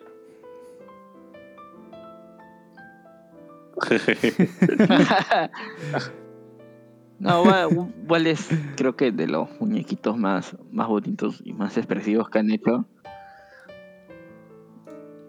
Con, con Eva, pero Eva, más que todo es un robot plano, así decirlo, no tiene muchas expresiones, más su carita que de Pixel, de Pixel que, que responde, pero Wally sí es tre- tremendo trabajo que se han dado en, crear ese personaje. y pues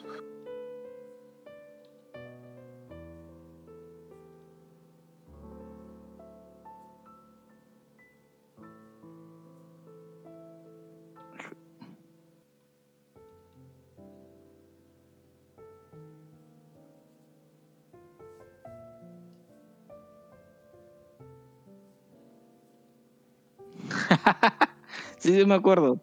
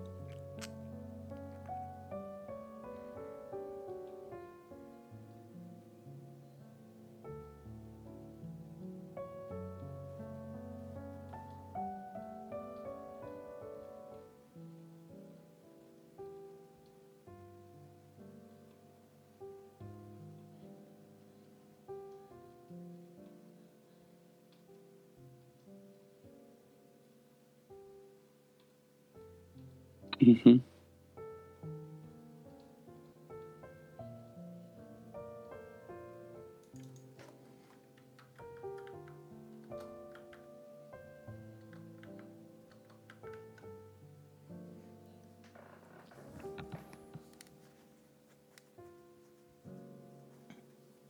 O sea, por eso- sí, yo también pienso igual, porque, o sea, mantener una O peli lo- de. O lo vieron 20, demasiado arriesgado también, ¿no? O sea, una película de hora y 20 sin diálogos, Sí, también. pucha, probablemente la, la- O sea, ¿qué, qué hubiese dicho la crítica a esa vaina, no? ¿Cómo hubiese reaccionado la gente a esa película?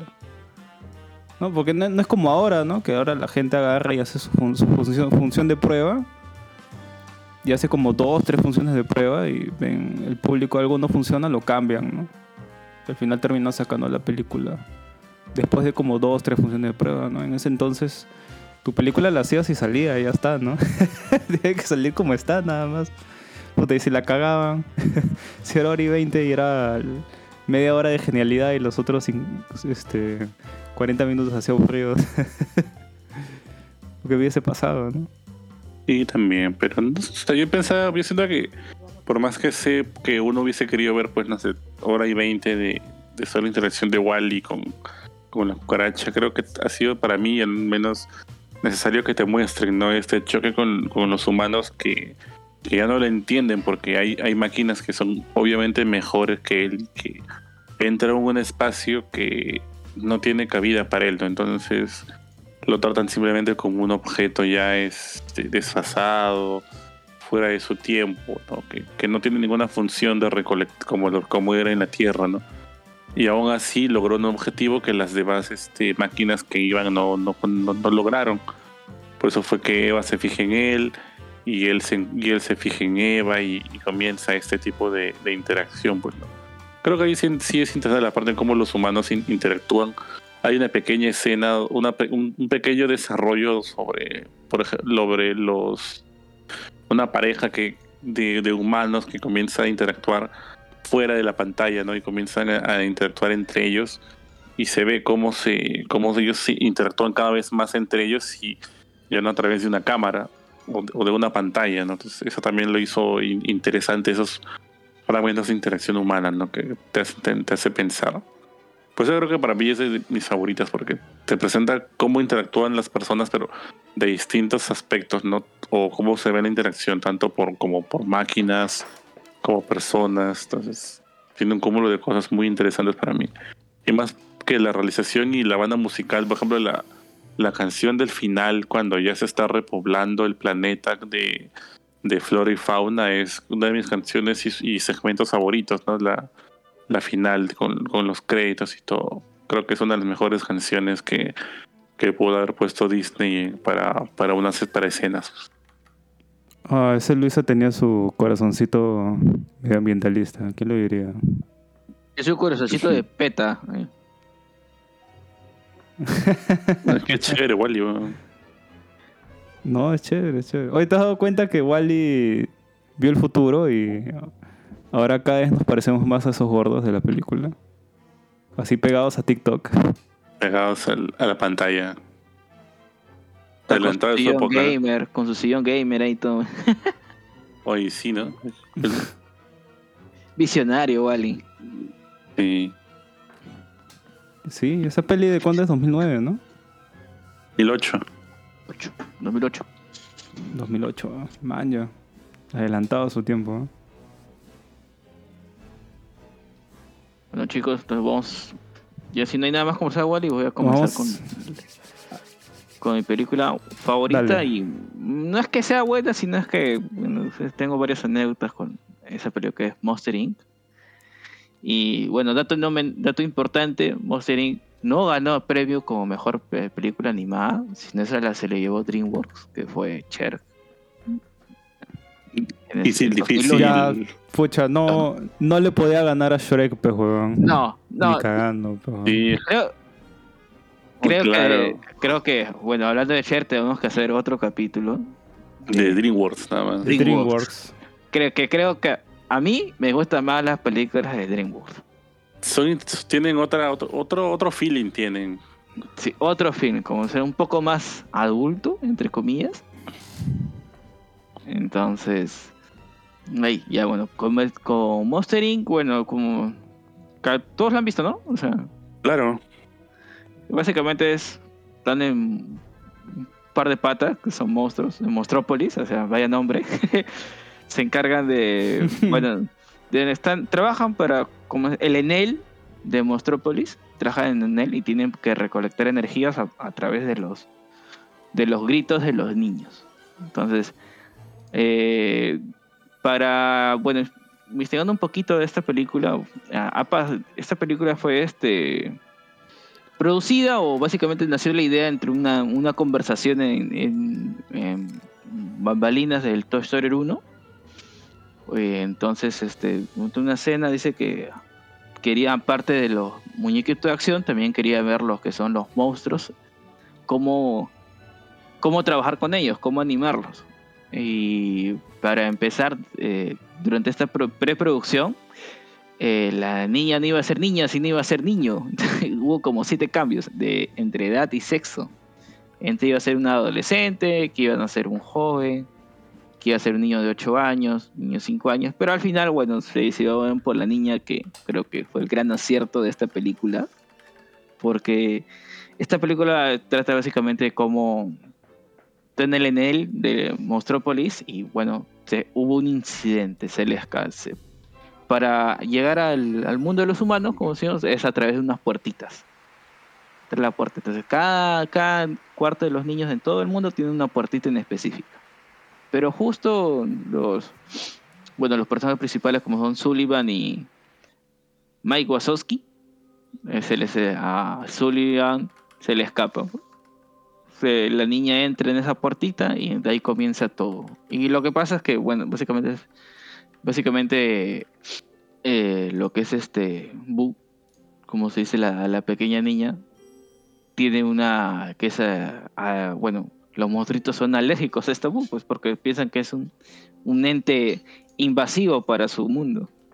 Y ahí se comienza lo que es este eh, lo que se desarrolla la trama de todo de todo Monster Inc. Ahora, ¿por qué para mí es una película este entretenida o bueno una de las favoritas básicamente es que yo tengo una hermana pues menor de, de- que me llevo dos años y para ese entonces mi hermana la era prácticamente la veía como bu porque era tenía más o menos esa edad. Entonces este y ha habido cosas interesantes en esa relación de entre hermanos que a veces nos fastidiamos y la relación que tiene Bu con la niña se me hace muy dulce la verdad es de las pocas pocas series creo que tienen una relación tan bonita con es este Sullivan y Boo porque y la, yo lo considero como, como una figura paternal entre comillas. Y, y así y como se desarrolla la película me parece interesante también.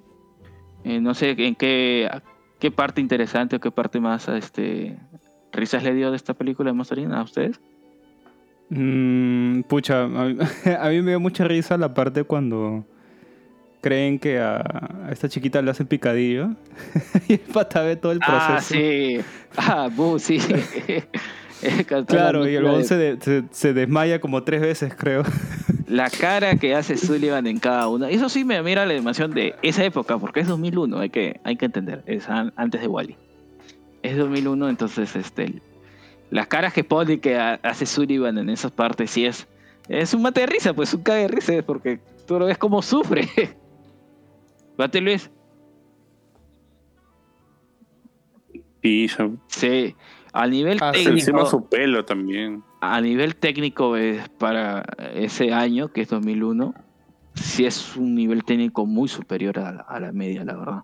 Claro. Sullivan, si tú lo ves como personaje como tal, cada pelito tiene física. es lo alucinante. Y se mueve, pues no. Y bueno, Bowser es básico, pero Bowser es un puto Hong nada más y ya está. A mí, Pativero, a mí- eh, a ti- ah, perdón, este, bueno, creo, que lo que me gusta de, de Monster Inc., aparte de, de la película y la grabación, que, que ha sido pues un, un buen material para memes, pues, ¿no? Ha sido el de, el de Exacto, el, el de vino con su rayo láser, el cuando, el que dicen este Sullivan entrega a la niña, o no, el, el de susos que dan, que dan gusto, por ejemplo. Esa es una de mis de mis frases favoritas de, de la Claro. película, ¿no? Y es tan memeable. Sí, tiene frases así que, bueno, en esa época de repente no se, no se podía considerar meme como tal, porque era 2001, Claro. pero sí tiene frases muy, este, muy marcadas que sí te acuerdas. O sea, para que te acuerdas frases específicas de una película es que el guion está bien hecho. Y a ti, Vero, ¿qué, ¿cómo te parece Monster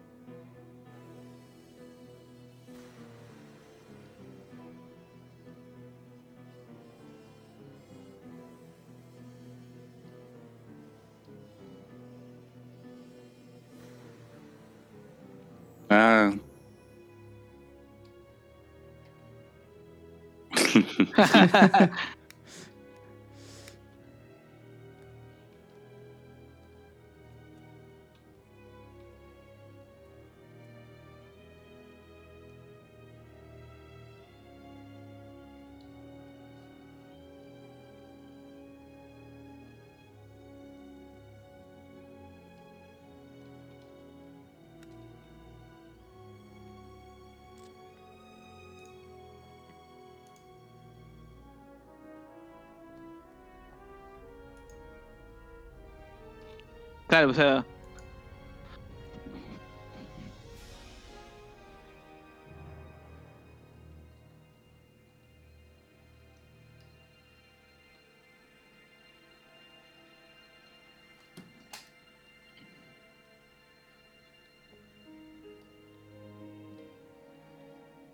Cierto, pero los niños no son tóxicos hasta que crecen. No, mentira. no, o sea, digo, o sea, No Pero- son tóxicos hasta que se, hasta que se vuelven como Luis. Ahí recién. hasta Así. que borran Toxicidad full. Bien carepal. Bien carepalo eres. eh. No, o sea,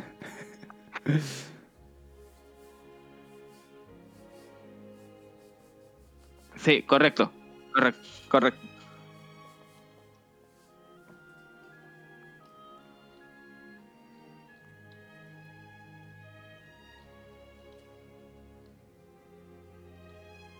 Sí, justo para el, justo para esta película el director creo que, creo que es la hija del director, si no me equivoco. Entonces, a- para hacer esos sonidos, y aparte que, como dice, como dice Vero, pues Boo es el eh, ese pedacito que cambia de chip a todo de, de esa empresa, del, en el de Mostrópolis. Entonces se dan cuenta que asustando no es la gran solución, que pueden tener más, más energía con una simple risa. Y ahí este. Y ahí pasa pues, toda la mafia pe, de Intercorp, pues, ¿no? O sea, descubren al mafioso de. ¿Cómo se llamaba? Henry, creo que se llamaba ese que tenía como ocho ojos, si no me equivoco. La, la araña, ¿no? Creo que era araña, si no me equivoco. Pero era como- no estaban definidos los monstruos en realidad. No, pues. Una, me- un- Son monstruos Sí. como tal. Entonces, este, ahí y también apareció el, me acuerdo el abominable hombre, no, el abominable hombre de nieves, pues. Tiene aparecido ahí. Oye, tenía acento Acento ru- este, ruso. jamaiquino, ¿no? Medio raro. raro. Bueno, en, en latino era como que medio caribeño, ¿no? Ah, sí, Sí, sí. Claro. en inglés sí, no sé cómo será. No, no, no- he visto la peli en inglés. Ah, la verdad, la, la película de Increíbles que hablé hace, hace rato, la vi en inglés y. A media caña, no, creo que mejor está en latino, no te voy a mentir. A veces ese Dash con su disfraz, esa, esa frase, ¿cómo lo, cómo lo hablas en, en, en inglés? Claro. y creo que acá, bueno, acá también entra el tema de conversación los doblajes, pues, ¿no? O sea, creo que los Sí. doblajes de, de acá de Pixar, creo, eh, sí tienen bastante cariño, ¿no? O sea, igual con los de DreamWorks, o sea, en la vida vas a comparar Cher en latino con inglés, pero no hay forma, pues. Claro. No O hay el doblaje forma. de, de Madagascar también, por ejemplo. Claro, no hay forma. Entonces, sí, otro tema de gran conversación, es, o no sé si lo han conversado acá, son los doblajes para los. No anime, sino para lo que es este. Para los que son dibujos, películas animadas. Que cuándo, cuándo, cuándo hay diferencia entre un, ingl- un inglés con un, latino. Y creo como bien Luis lo comentó, la, no hay forma para que Madagascar la veas en, en inglés, pues si eres latino. Pues no hay forma, sería pecado.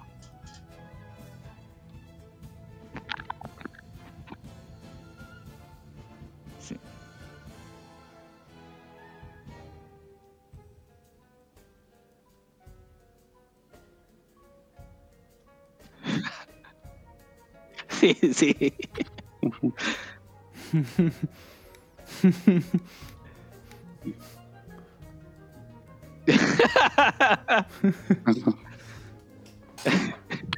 Ahí está. No, bro, no, bro, esa parte es irresponsable. Y creo que, bueno, yo también lo he visto en, en latino, creo que todo, todo el ámbito latino. ¿no? Entonces, Sí, pues creo que Es- todos.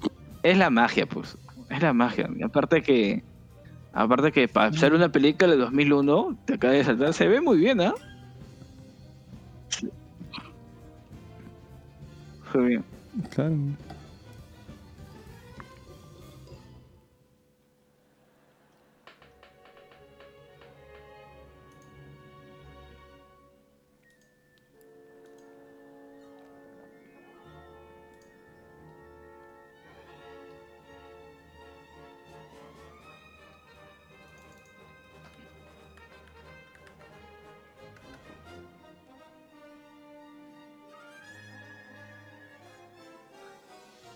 Randall.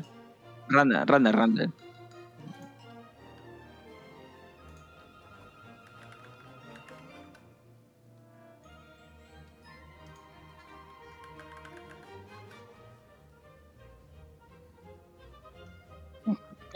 Es-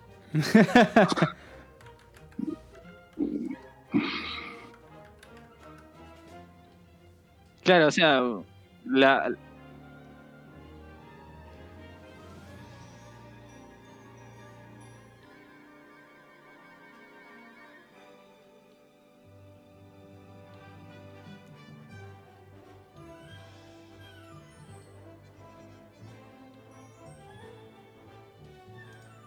Claro, era su Messi con Agüero, pe. era su Messi con Agüero.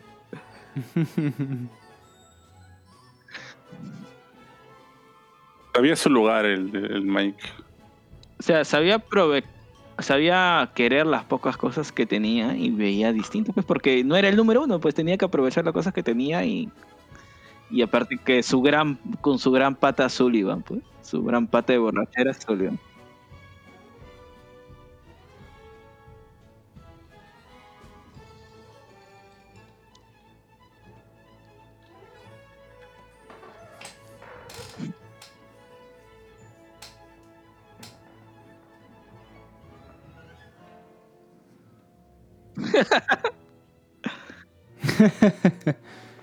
esa parte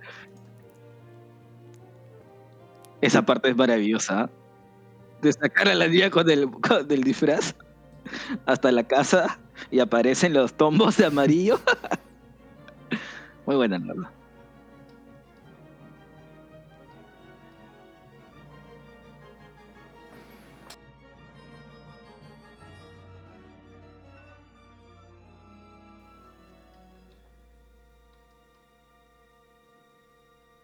Y ahora que estamos hablando de Monster, ¿han visto la, la precuela, mejor dicho, que es Monster University?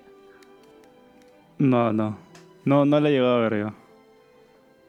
¿No lo he visto? visto, pero no es el mismo feeling. O sea, sí No. entiendo un poco, pero cuál es su, su idea. Pero no, no es el mismo, no le encuentro el mismo feeling que... No, no. Yo, mi opinión es que no le llega ni a los, zap- ni a los zapatos. ¿eh?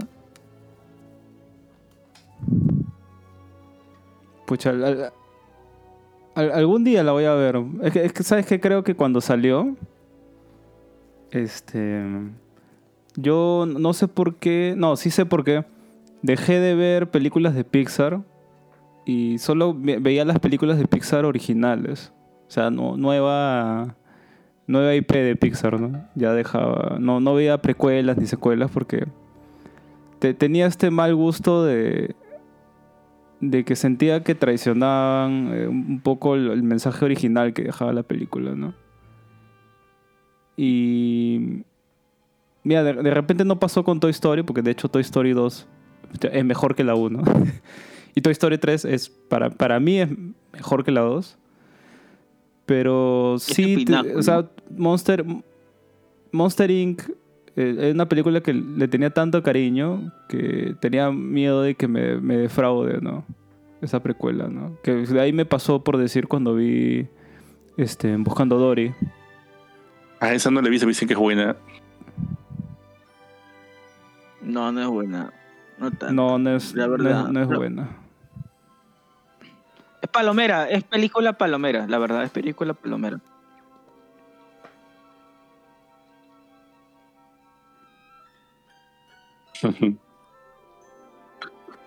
ah, bueno. Buscando no es más bonita, la verdad.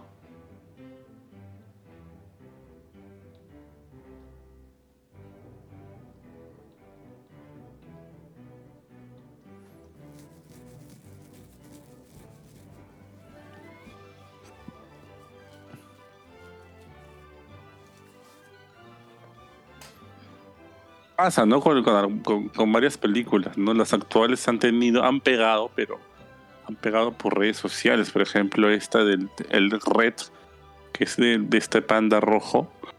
Este, ha pegado, pero porque hubo este acogida de las redes sociales y, y un poco de la temática que utilizan, pero después pasó sin pena, o sea, pasó un tiempo y se ha sido olvidado. Entonces, hablas de Wall y todas esas películas que aún trascienden y pero, o sea, de acá a unos 10 años, pues decir, ah, Red. Y no todo el mundo así, sí, Oh, pues con Red no- me no- identifico por tal no seas- cosa. Y No seas pendejo, con pe, otras películas o sea, actuales. Red- Bueno, no seas pendejo, pero Red recién ha salido, güey. Recién ha salido. No, pues, salido. pero por eso te digo. O sea, recién ha salido, pero no, no se nota que, la- la- que haya trascendido, digamos, durante estos... Pero, ¿cómo, estos ¿cómo se va a notar pues, si recién ha salido, weón? No, pe, no seas pendejo, pe, weón. Recién han pasado meses. Mira, yo, yo he visto la película. Claro. Yo, yo he visto la peli. La película es buena. ¿eh? Yo, yo, yo genuinamente creo que la voy a volver a ver de repente acá unos meses o, o un año, un par de años. Pucha, a mí me gustó, me pareció entretenida, divertida. Este, la, la directora, que es la misma de, que hizo este corto de Pixar que se llama Bao, que es un, un corto para mí ex- así muy, muy bueno, de las mejores, mejores cortos que ha hecho creo que Pixar eh, que, que te muestra algo, algo bien, bien frío que sí se ve, que pasa bastante en, en- familias así con abuso de control. Y e- ella trabaja mejor esa idea en, en justamente esta película. Y, y lo plasma muy bien, porque es, una, es, es algo que ella vivió, es una experiencia de ella misma que tuvo. Y, y en, en verdad Red, pucha, a mí me parece chévere. Y yo, yo creo que es la película este, en que se siente más Pixar de repente de, de los 2020, ¿no? O sea, si lo comparo con, con Lightyear o con este, este- esta, esta vaina que sacaron Luca. Puta, qué Bueno, daño. Qué Luca daño o, Lightyear, ¿ah? o, o- ¿Cómo se llama esta vaina? O, o Full Metal Alchemist Pixar, ¿no? Que es de estos patas. ¿Cómo se llama esta? También este, la que sacaron de... No, no se habla de, de Bruno. No, eso no es de Pixar, weón. ¿No es Eso no es de Pixar? Pixar, weón. Te estás No, hueveando. no, no es de Pixar. No, no, Está- ese es, ¿De ese quién es esa? Disney, Disney Studios. Disney Studios es. Disney. Ah, Ya. man, ya. No es de Pixar esa. Es que un- ya había acostumbrado que todo lo que sea animación 3D sea Pixar, pero sí, pues justo cuando, cuando hablamos de qué películas íbamos a coger, y yo le dije Darwin, quiero coger La familia del futuro, porque es una de mis películas favoritas de Disney. ah, no, pues muy no es Pixar, película. weón. es Dije, muy buena ah, película. Es Sí. buena película, pero no es de Pixar. sí, pues. Justo le ponen ahí en su título cuando vi la, la- la imagen Walt Disney Pictures, dicen que grandote todavía. Y el, el final de la película tiene su mensaje, un mensajito del mismo Walt Disney. O sea, es muy, muy buena película para, para disfrutar, así no sea de, así no sea de, Pixar. Sí, o sea, viendo la misma línea que el Barbón, yo también he visto Red cuando salió. Y si la Re- Red creo que sí rescata lo que es el sentimiento, el feeling de, de los antiguos de los antiguos películas de Pixar. Porque, pucha, comparación de lo que salió este año de Lightyear, no sé, bro, ¿ah? No sé qué pasó ahí. Pero sí, vean, o sea, si no han visto Red, o sea, véanla, es muy buena, la verdad. Tiene- Claro, yo sí, yo, No. yo, yo, yo no desmiento que sea más. A mí también me gustó, pero no sé si vaya a trascender. Como sea, tal vez me estoy adelantando un poco al, al, al- a porque no es reciente, pero como que ha este pasado año, de pues. largo, pues, ¿no? Claro, ha pasado Ah. un poco. Lightyear creo que sí es un poco más olvidable y la- un poco más innecesaria también, creo. Ni su director se acuerda, pues, pues, te- no me- pero Red salió este año, pues, o sea, y aparte trascender, darle un par de añitos más, cómo se ve. Pero lo que dice Barbón, que la directora sí, la directora sí tiene, tiene buen tino y buena dirección en tocar temas este, delicados. Pues delicados o no, bueno, depende cómo lo veas. Y el corto Bao, si no lo han visto, véanlo porque es muy bueno, la verdad. Aparte, te lo, te lo pone muy en animación muy dulce para los temas que toca. ¿Cómo se llama ese corto que dice? Bao, B-A-O. Bao, sí. Mm, Bao, sí. yo- Ve- Voy a buscarlo. Muy bueno. O sea, ¿sí o no, bueno. te lo, te lo pinta, los dibujos te lo pintan distinto, o sea, no de lo que es. Claro, porque en verdad lo que trata el tema es algo crudo. Es, es algo, es algo bien feo, pero. Se te- Pero te, lo real. hace digerible. Pero la- con- al final es real. Y bueno, Claro, chicos, esas cosas sí, sí Y pasan. pues, Y ahora sí, continuamos espero que- con chicos. Vero. Vero. pero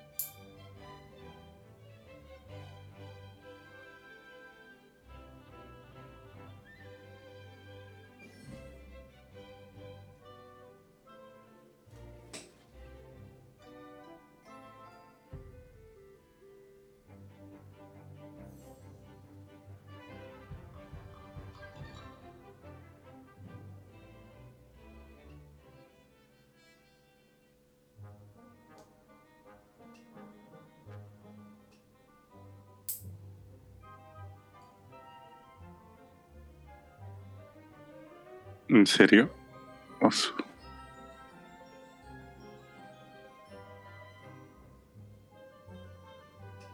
Creo que sí, sí, ahorita lo. ¿Qué cosa existe? ¿Lo- ¿Venezuela?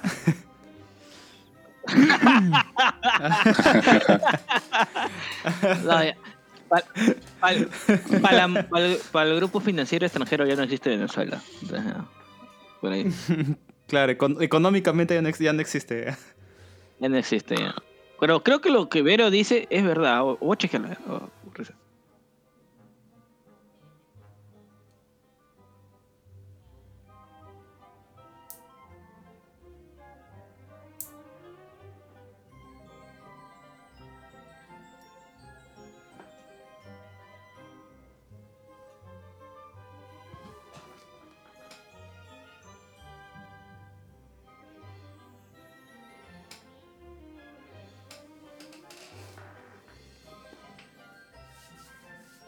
Ya, eh. Vero, vero.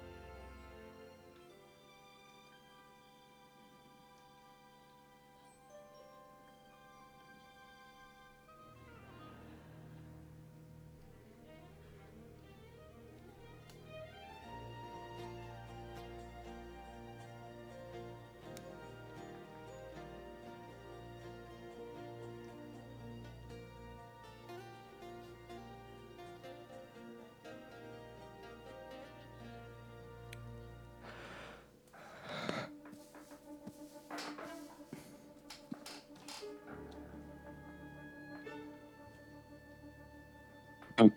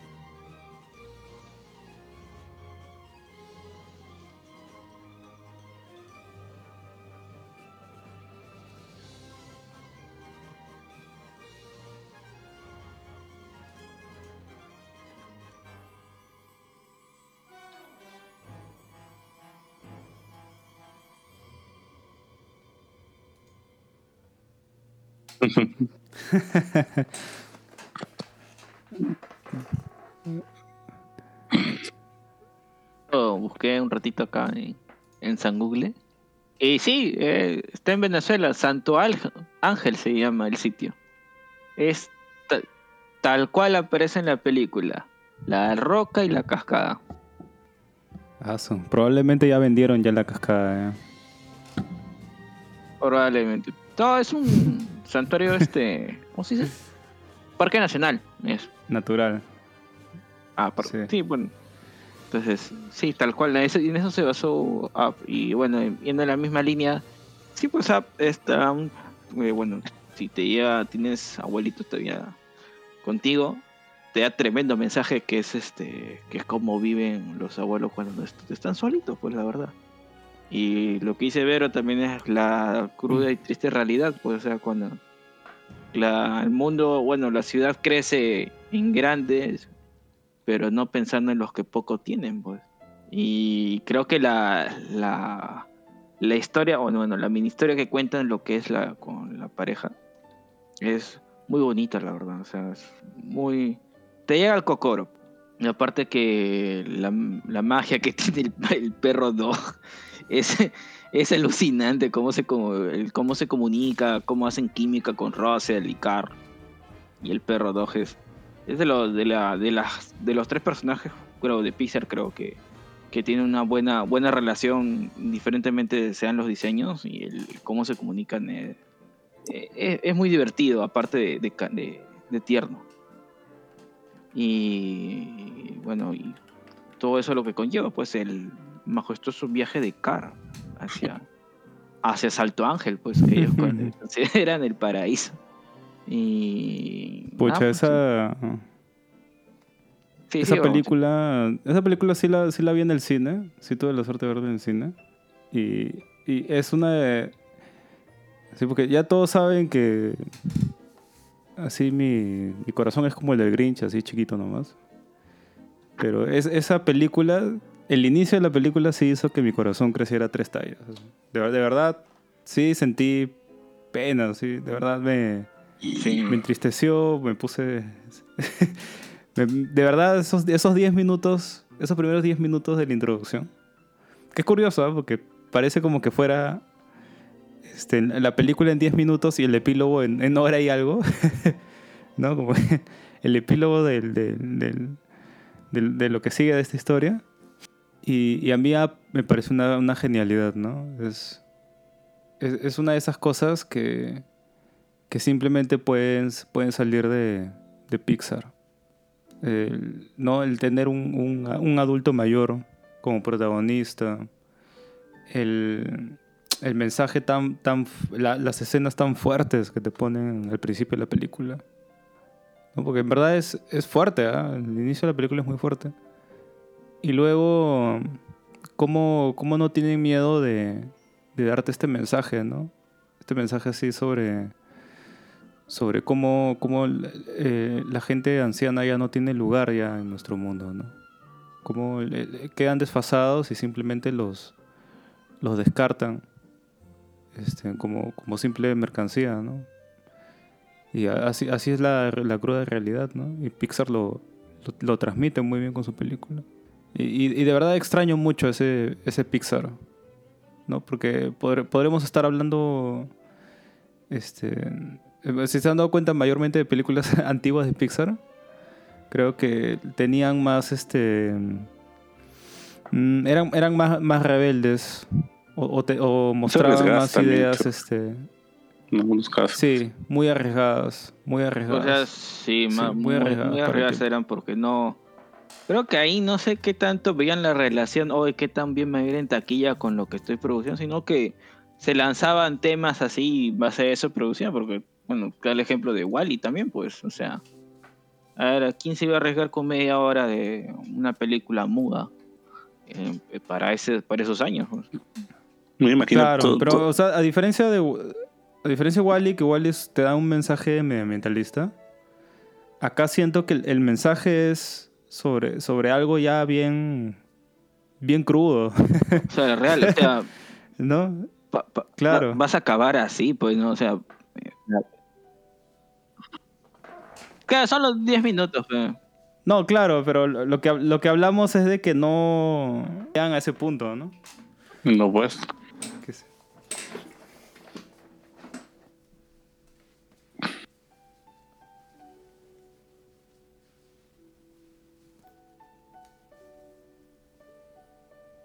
En teoría sí, pero no.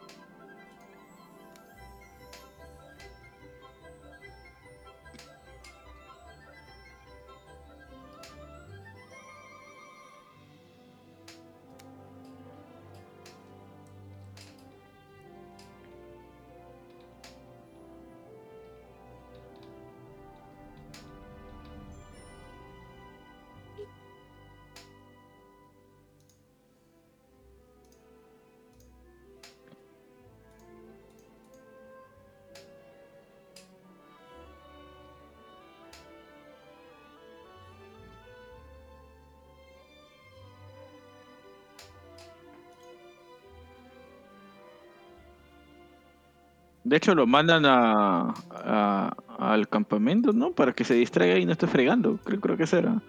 Esa lo dijo, ¿no? Creo que era un Boy Scout, pues, ¿no? Para que.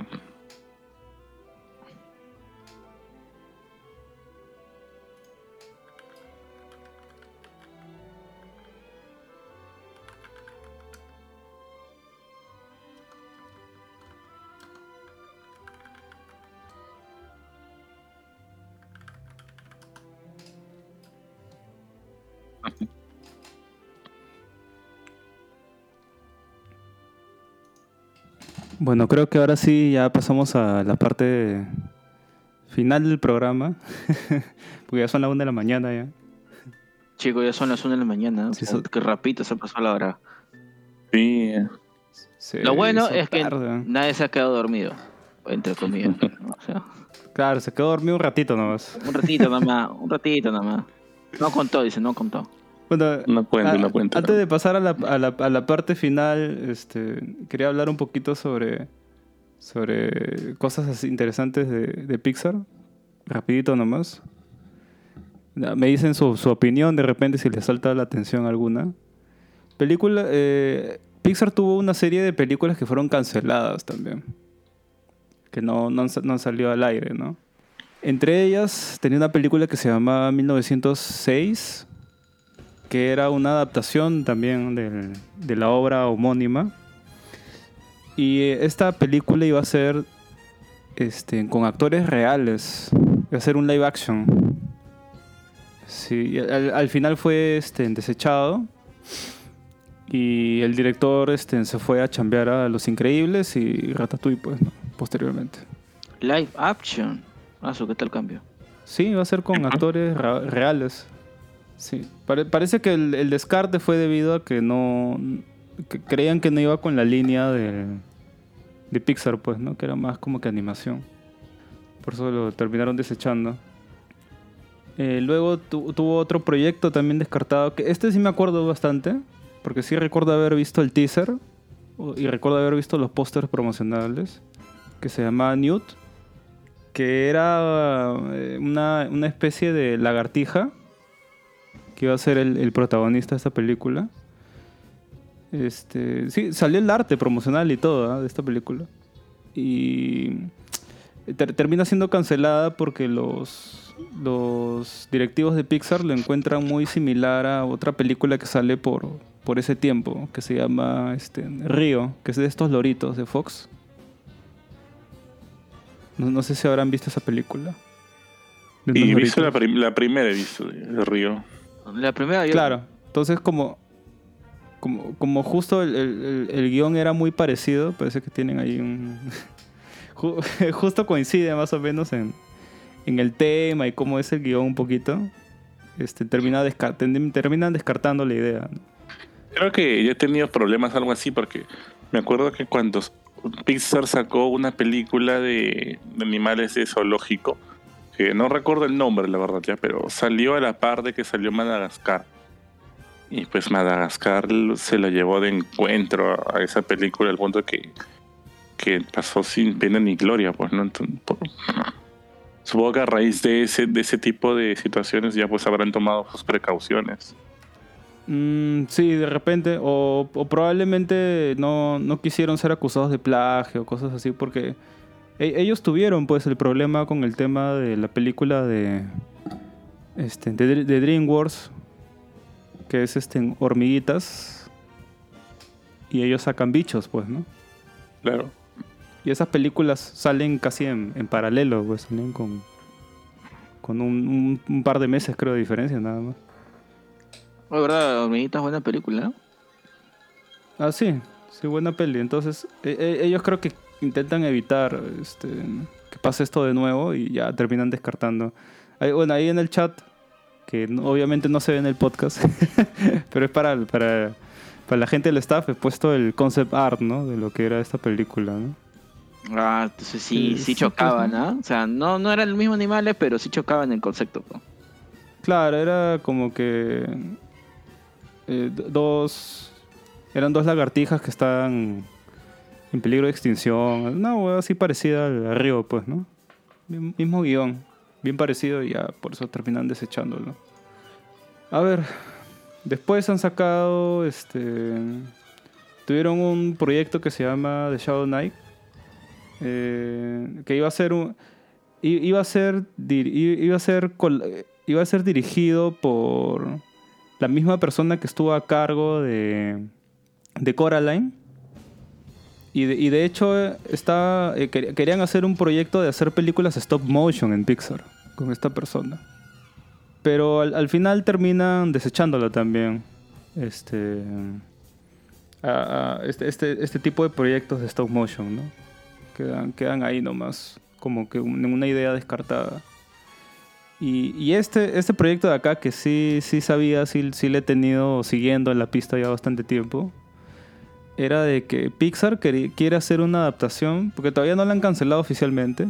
Esta sí es la única película de, que está como supuesto cancelado, pero que sí lleva años en el tintero de Pixar.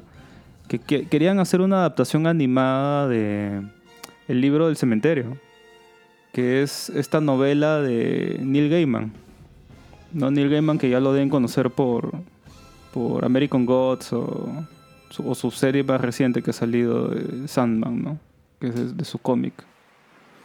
Ah, ¿no? Entonces es justamente el... O sea, Sí, o sea, pensé que ya lo habían cancelado eso ya, porque sí, sí, sí, sí sabía de, de que lo querían adaptar a, a animada, para la redundancia. Entonces, pero pensé que lo habían cancelado porque hace tiempo que no hay info de eso.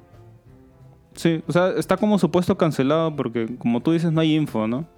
Pero no, no, la, no la han pronunciado como cancelado oficialmente. Porque los demás proyectos sí, ¿ah? ellos han salido y han dicho, sí, esta vaina ya cancelado. no, Newt sí me acuerdo, cancelaron en 2013, creo, oficialmente. Eh, sa- sacaron, ¿no? Eh, tweets eh, diciendo que ya, ya fue el proyecto, que no iba a salir. Y los demás también han hecho igual. Este es el único proyecto que sí no, no han dicho nada. Se han quedado callados. Así que pro- probablemente este, todavía hay interés, ¿no? Por esto. Interesante. Va- vamos a ver si algún día se, se logra, ¿no? De ahí este, otros proyectos cancelados, que estos son secuelas. Eh, Buscando a Nemo 2. Ya, yo me acuerdo eh, esto Entonces, bastante. pero Eso no sería la de Dory, pues, ¿no? Ya, este, este era otra cosa diferente, ¿ya? Porque iba a estar... Y, sí me acuerdo, ¿ah? Sí me acuerdo mucho porque eh, creo que se había filtrado parte del guion. Creo que por eso terminan cancelando esta película también. Y iba, iba a tratar sobre Nemo buscando a su papá. Iba a ser así de senti- sentido inverso, ¿no? No, no, no iba a ser este, buscando a Dory. Y, creo que al final termina, terminan descartando eh, este Buscando a Nemo 2 por la filtración de, del guion que hay por internet. Eh, Monster, Monster Inc. 2 iba a ser una secuela. No iba, a ser una precuela. Eh, iban, eh, este, este, este guion también se filtra también. Porque sí, sí recuerdo haberlo leído también en internet en ese tiempo. Y iba, iban a, tratar de que iban a visitar una bulla más, grande. Y se- se cuenta que sí se avanzó la producción, pero al final terminan descartándole y hacen Monster University, ¿no? Y ya, esos son todos... to- ah, bueno, el último proyecto descartado es este... Este, este sí lo recuerdo porque años después este, sale... eh, sal- sale filtrado este guion también. Que era una versión de eh, Toy Story 3 diferente. Una en donde este, no, no había Andy crecido, ¿no? Y el guion trataba sobre que vos tenía alguna falla este, de fábrica, algo así, y tenían los, los... Vos de alguna forma terminaba en Taiwán y los juguetes Wood y todos ellos este, van a Taiwán para rescatar a vos. ¿No? Ese, ese era el guion original de Toy Story 3. Y al final term- terminan descartándolo también. Felizmente Y lo cambiaron. Hacen el Toy, To- el Toy Story 3. Sí, felizmente lo cambiaron. Este, este sí es, es, es- Creo que es el de los pocos proyectos que veo cancelados que sí no me interesa ver, ¿no? Que felizmente sí lo cambiaron para mejor en, en este caso. Y bueno, es- esos son todos los proyectos cancelados. No sé si a ustedes les, in- les interesaría ver alguno. Pucha, yo creo que el mío personalmente es el del libro del cementerio. Yo, yo he leído el libro y es Neil Gaiman, ¿no? O sea, sí, sí, yo también me interesa ese proyecto porque New Gaiman creo que es de los pocos que tiene muy buena escritura a nivel que fantasioso. Entonces sí sería, pero es- creo que es un gran reto ah, para animar ese libro. La verdad, es un gran reto, pero bueno, es Pixar y tienen plata, pues, o sea. tienen Tienen tiempo también. Tienen tiempo también, o sea. Ojalá salga, la verdad. Ojalá no la hayan cancelado del todo. Pucha, pe, pero está verde. bueno. No, puede ya, ser, puede ser que algún día salga. Mira, mira Pinocho nomás. Pucha, casa que Pinocho, que Pinocho, está, ¿no? tienen a Guillermo del Toro de ahí. Ese gran, gran diferencial, la verdad. Ve, la verdad, ¿no? ¿Verdad? No te- Pucha, ese Guillermito del Toro tiene unos proyectos. Ah, que tiene décadas, weón.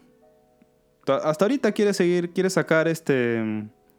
El- el- quiere sacar la adaptación de Las montañas y las locuras de Lovecraft. Hasta ahorita. Ah, la ese- miércoles. No, brother. es- Ya, mira, si lo logra hacer. Carajo, mis respetos, ¿ah? Sorry la sorry la palabra, pero mis respetos, ¿ah? Si lo logra hacer. Ese, ese proyecto lo tiene queriendo hacer Guillermo del Toro de hace como 10 años, weón. Pero, Y, y el- sí, pero creo que. ¿Y sabes qué me da pena? Que estuvo, un momento estuvo a punto de sacarlo y sale, y sale este... s- ¿Sabes, ¿Sabes por qué lo cancelan? Porque sale Prometeo. Sale la película esta Prometeo, que es la precuela de Alien, Pero que es la más chafa Y- posible, ¿ah? Por cierto. y, y los, y los directores los directores lo ven tan... lo- los directivos lo ven tan parecido a Las Montañas de las Locuras que lo cancelan. Le dan el bajón a Guillermo. Pucha, la verdad creo que acá Guillermo del Toro creo que es el único que puede adaptar eso, la verdad. Porque es su rubro, pues. Y pucha, prometió que mal la película, ¿eh? por cierto. Qué, qué mal la película. Bueno, ya estamos en la recta final ya del podcast. Sí, ya llegamos a la parte final, chicos, así que despedidas y recomendaciones. Así cada uno recomiende. Puede ser cualquier cosa, película, libro, revista, cómic, manga, Ahora empieza. lo que quiera empieza mientras sea ¿no? legal. Mientras sea legal. No, que, que empiece nuestro amigo Luisa, Ah, Luis. mientras A ver, voy revisando. bueno, creo que repetir ya sería eh, una vez más, pero no está no está mal. eh, la película de, de Pinocho de Guillermo del Toro, que es una joya. Y terminando la ver, su, también vean su, eh, su making of. No se nota ahí todo el amor que, que le ha puesto a la película y el trabajo de 15 años, ¿no? Y una segunda recomendación sería la canción de Skinny Ape de Gorillaz que va, ya va a sacar su, su nuevo disco y esta nueva canción que incluso va a tener una, creo que un performance en vivo, en pleno en Estados Unidos. Entonces, su nueva canción está bastante buena. A mí me ha gustado. Al inicio la escuché con un poco de incredulidad, pero me terminó gustando. Así que vale la pena. Revisen ese nuevo sencillo de Gorilas y Pinocho. Y eso sería todo de mi parte. Muy bien. Verónica.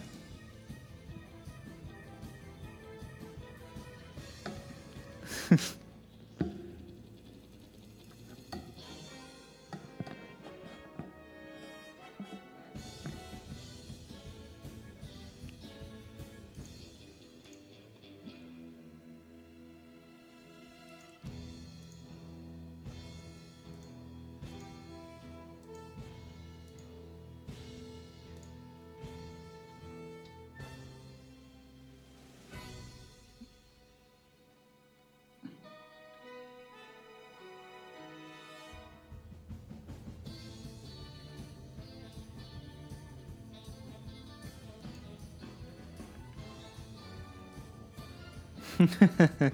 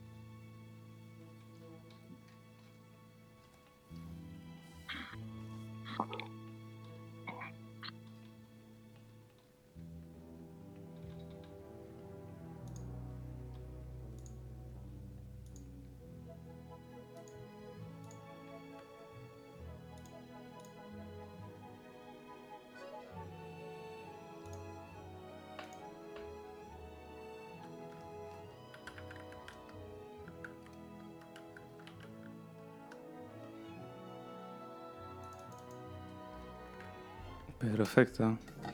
Estefano, ¿vas a dar alguna recomendación a los chicos? Sí, este, bueno, ahora que estaba leyendo un poco más de manga, porque ya tenía un poco de saturación con los animes ahora. Este, creo que Brabón lo- la recomendación que tuvo hacer, creo que él ya la eligió también, que es Darwin Incident.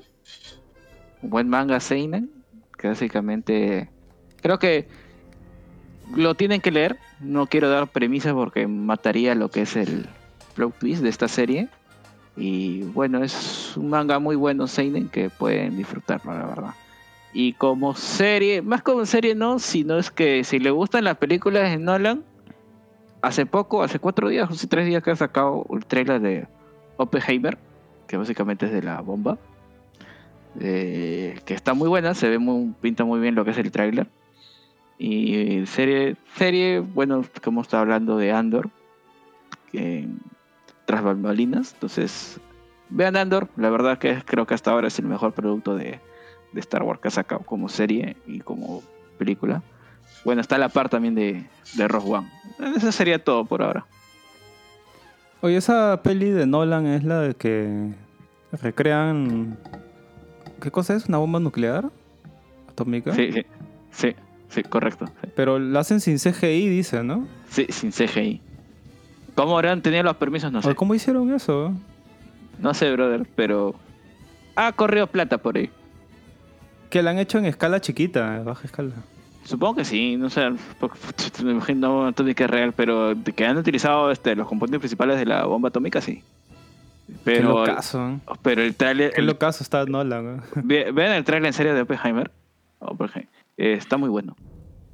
Pinta, porque es película de Nolan. La película creo que, que salió en pandemia, no me acuerdo cuál era. Esa, esa sí es bajita, ¿no? ¿De Nolan? Ah, la que está sale con Chris Pratt, creo que sale. No, no, no me. Ah, Con ya, Rock ya. O con Robert Pattinson, creo que no me acuerdo. Ese Luis Ataque se queda jato ya. No, me está acordando de las películas de, de Nolan. Creo que mi favorita es Memento, igual. No, Memento es tremenda película, la verdad. Sí. Mi top 5 de películas ever. Ve Memento también, A ver, si que no han visto. a ver, a ver, a ver, ¿qué cosa voy a recomendar? A ver, chiquitines. Bueno, como no he estado viendo muchas cosas y ya, pucha, los chicos recomendaron todas las cosas que quería hablar, como Merlina.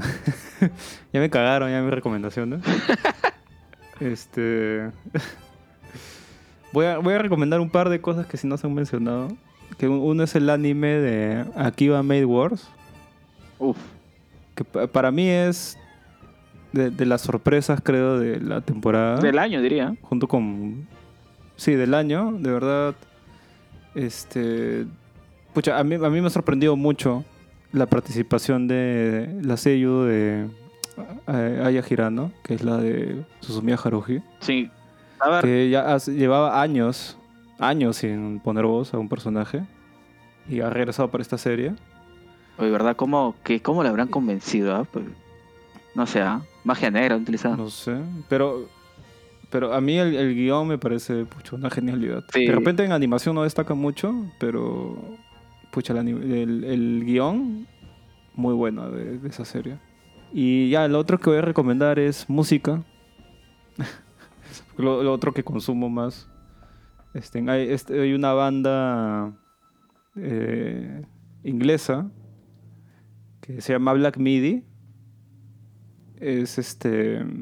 Bueno, básicamente es rock, experimental, noise rock, bad rock, jazz rock. Hacen unas fusiones así bien locasas. El, el, el pata, el, vocalista, tiene una forma bien rara de cantar. Bien, bien única. Bien única de cantar. Y este, esta especie de combinación de rock que a veces la, la catalogan como, como mat rock, así como rock loco. Eh, de verdad tiene unos cambios de ritmo, así bien, bien brutales. Eh, de verdad, esta banda yo le veo mucho futuro. Eh, recién ellos han comenzado a tocar a partir de 2019, creo. Se ha formado esta banda, es nueva, tiene tres discos. Pero de verdad, cada, cada disco es una genialidad. Y ca- cada disco es diferente. Cada disco tiene influencias de diferentes cosas, ¿no? Eh, Por, por decir, primero es noise rock, el, el segundo es jazz, es fusionan rock con jazz. Y este fusionan el mat con el, con el rock, ¿no? De, de verdad, muy bueno si les gusta la música. Este, y sobre todo el rock. Sobre todo las cosas así experimentales. eh, sí les, les diría que le echen un oído a esta banda. Y bueno, eso es todo, chicos. Se acabó Akiba Nikes. Yeah. Esta edición. Despídanse, chiquitos. Chao, chicos. Eh, Chao, chicos, chicas. Casi la, las 2 de la mañana. Tremendo. A ver, los Patreon que hacen esta madrugada. Ah, verdad. Volveremos. Saludos a los Patreons. No digo nombres porque ya tengo sueño. ya. Chao, chicos. Bye. Ah, Ya. Ah, sí. Sobre, y sobre todo porque ya no pagan. No, ya. pa, ya, horario, hora- horario de madrugada son otro tier, pues. sí. Felices fiestas también. Feliz año. Oye, pocas ni va a salir el 26. Sí, pero aún falta año nuevo. Pende- Pendejo, Luisa. él, lo mandó, él, él lo mandó por el primero ya.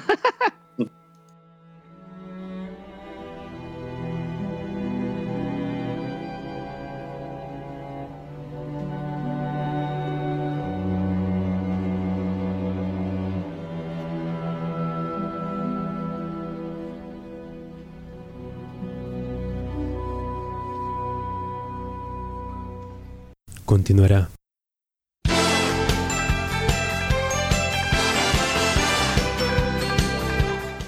En el próximo capítulo de Akiba Nights.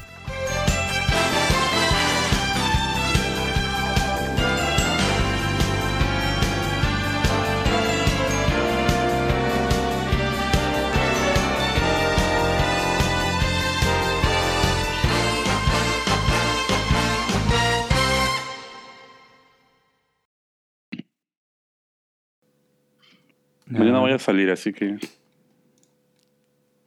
Ah, sí, pero te vas a. Uy. Me escucho, me escucho, me escucho. Ya, ahora sí. A ver, 3, 2... ¿Y cuándo te vas a comprar el, Carajo, este el, el huevón. Pokémon? ¿Cuándo? Te, te- te spoileó Pinocho ahorita. Ya, weón. esto... Uy, te, te saco la mierda, weón. Voy a tu jato y te saco la mierda. Te rompo la luna de tu carro, weón. Así, le tiro piedrón a tu carro, weón. En una cochera escondida. Encuentro la cochera como Pero sea, bueno, ya. Sácale el timón, sácale el timón. ¿Qué timón? Te, Ya, te- saco las llantas, weón. Así para que nunca más vuelvas a conducir, weón. Oh, pero mis llantas están bonitas, weón. Son, son tipo carrera. Y te rompo las piernas de pasar para que no conduzcas más, weón. ya. Pero Ya, más es- sádico esta- por las películas. Esta va a a postcréditos, creo. A ver, 3, 3, 2, 1.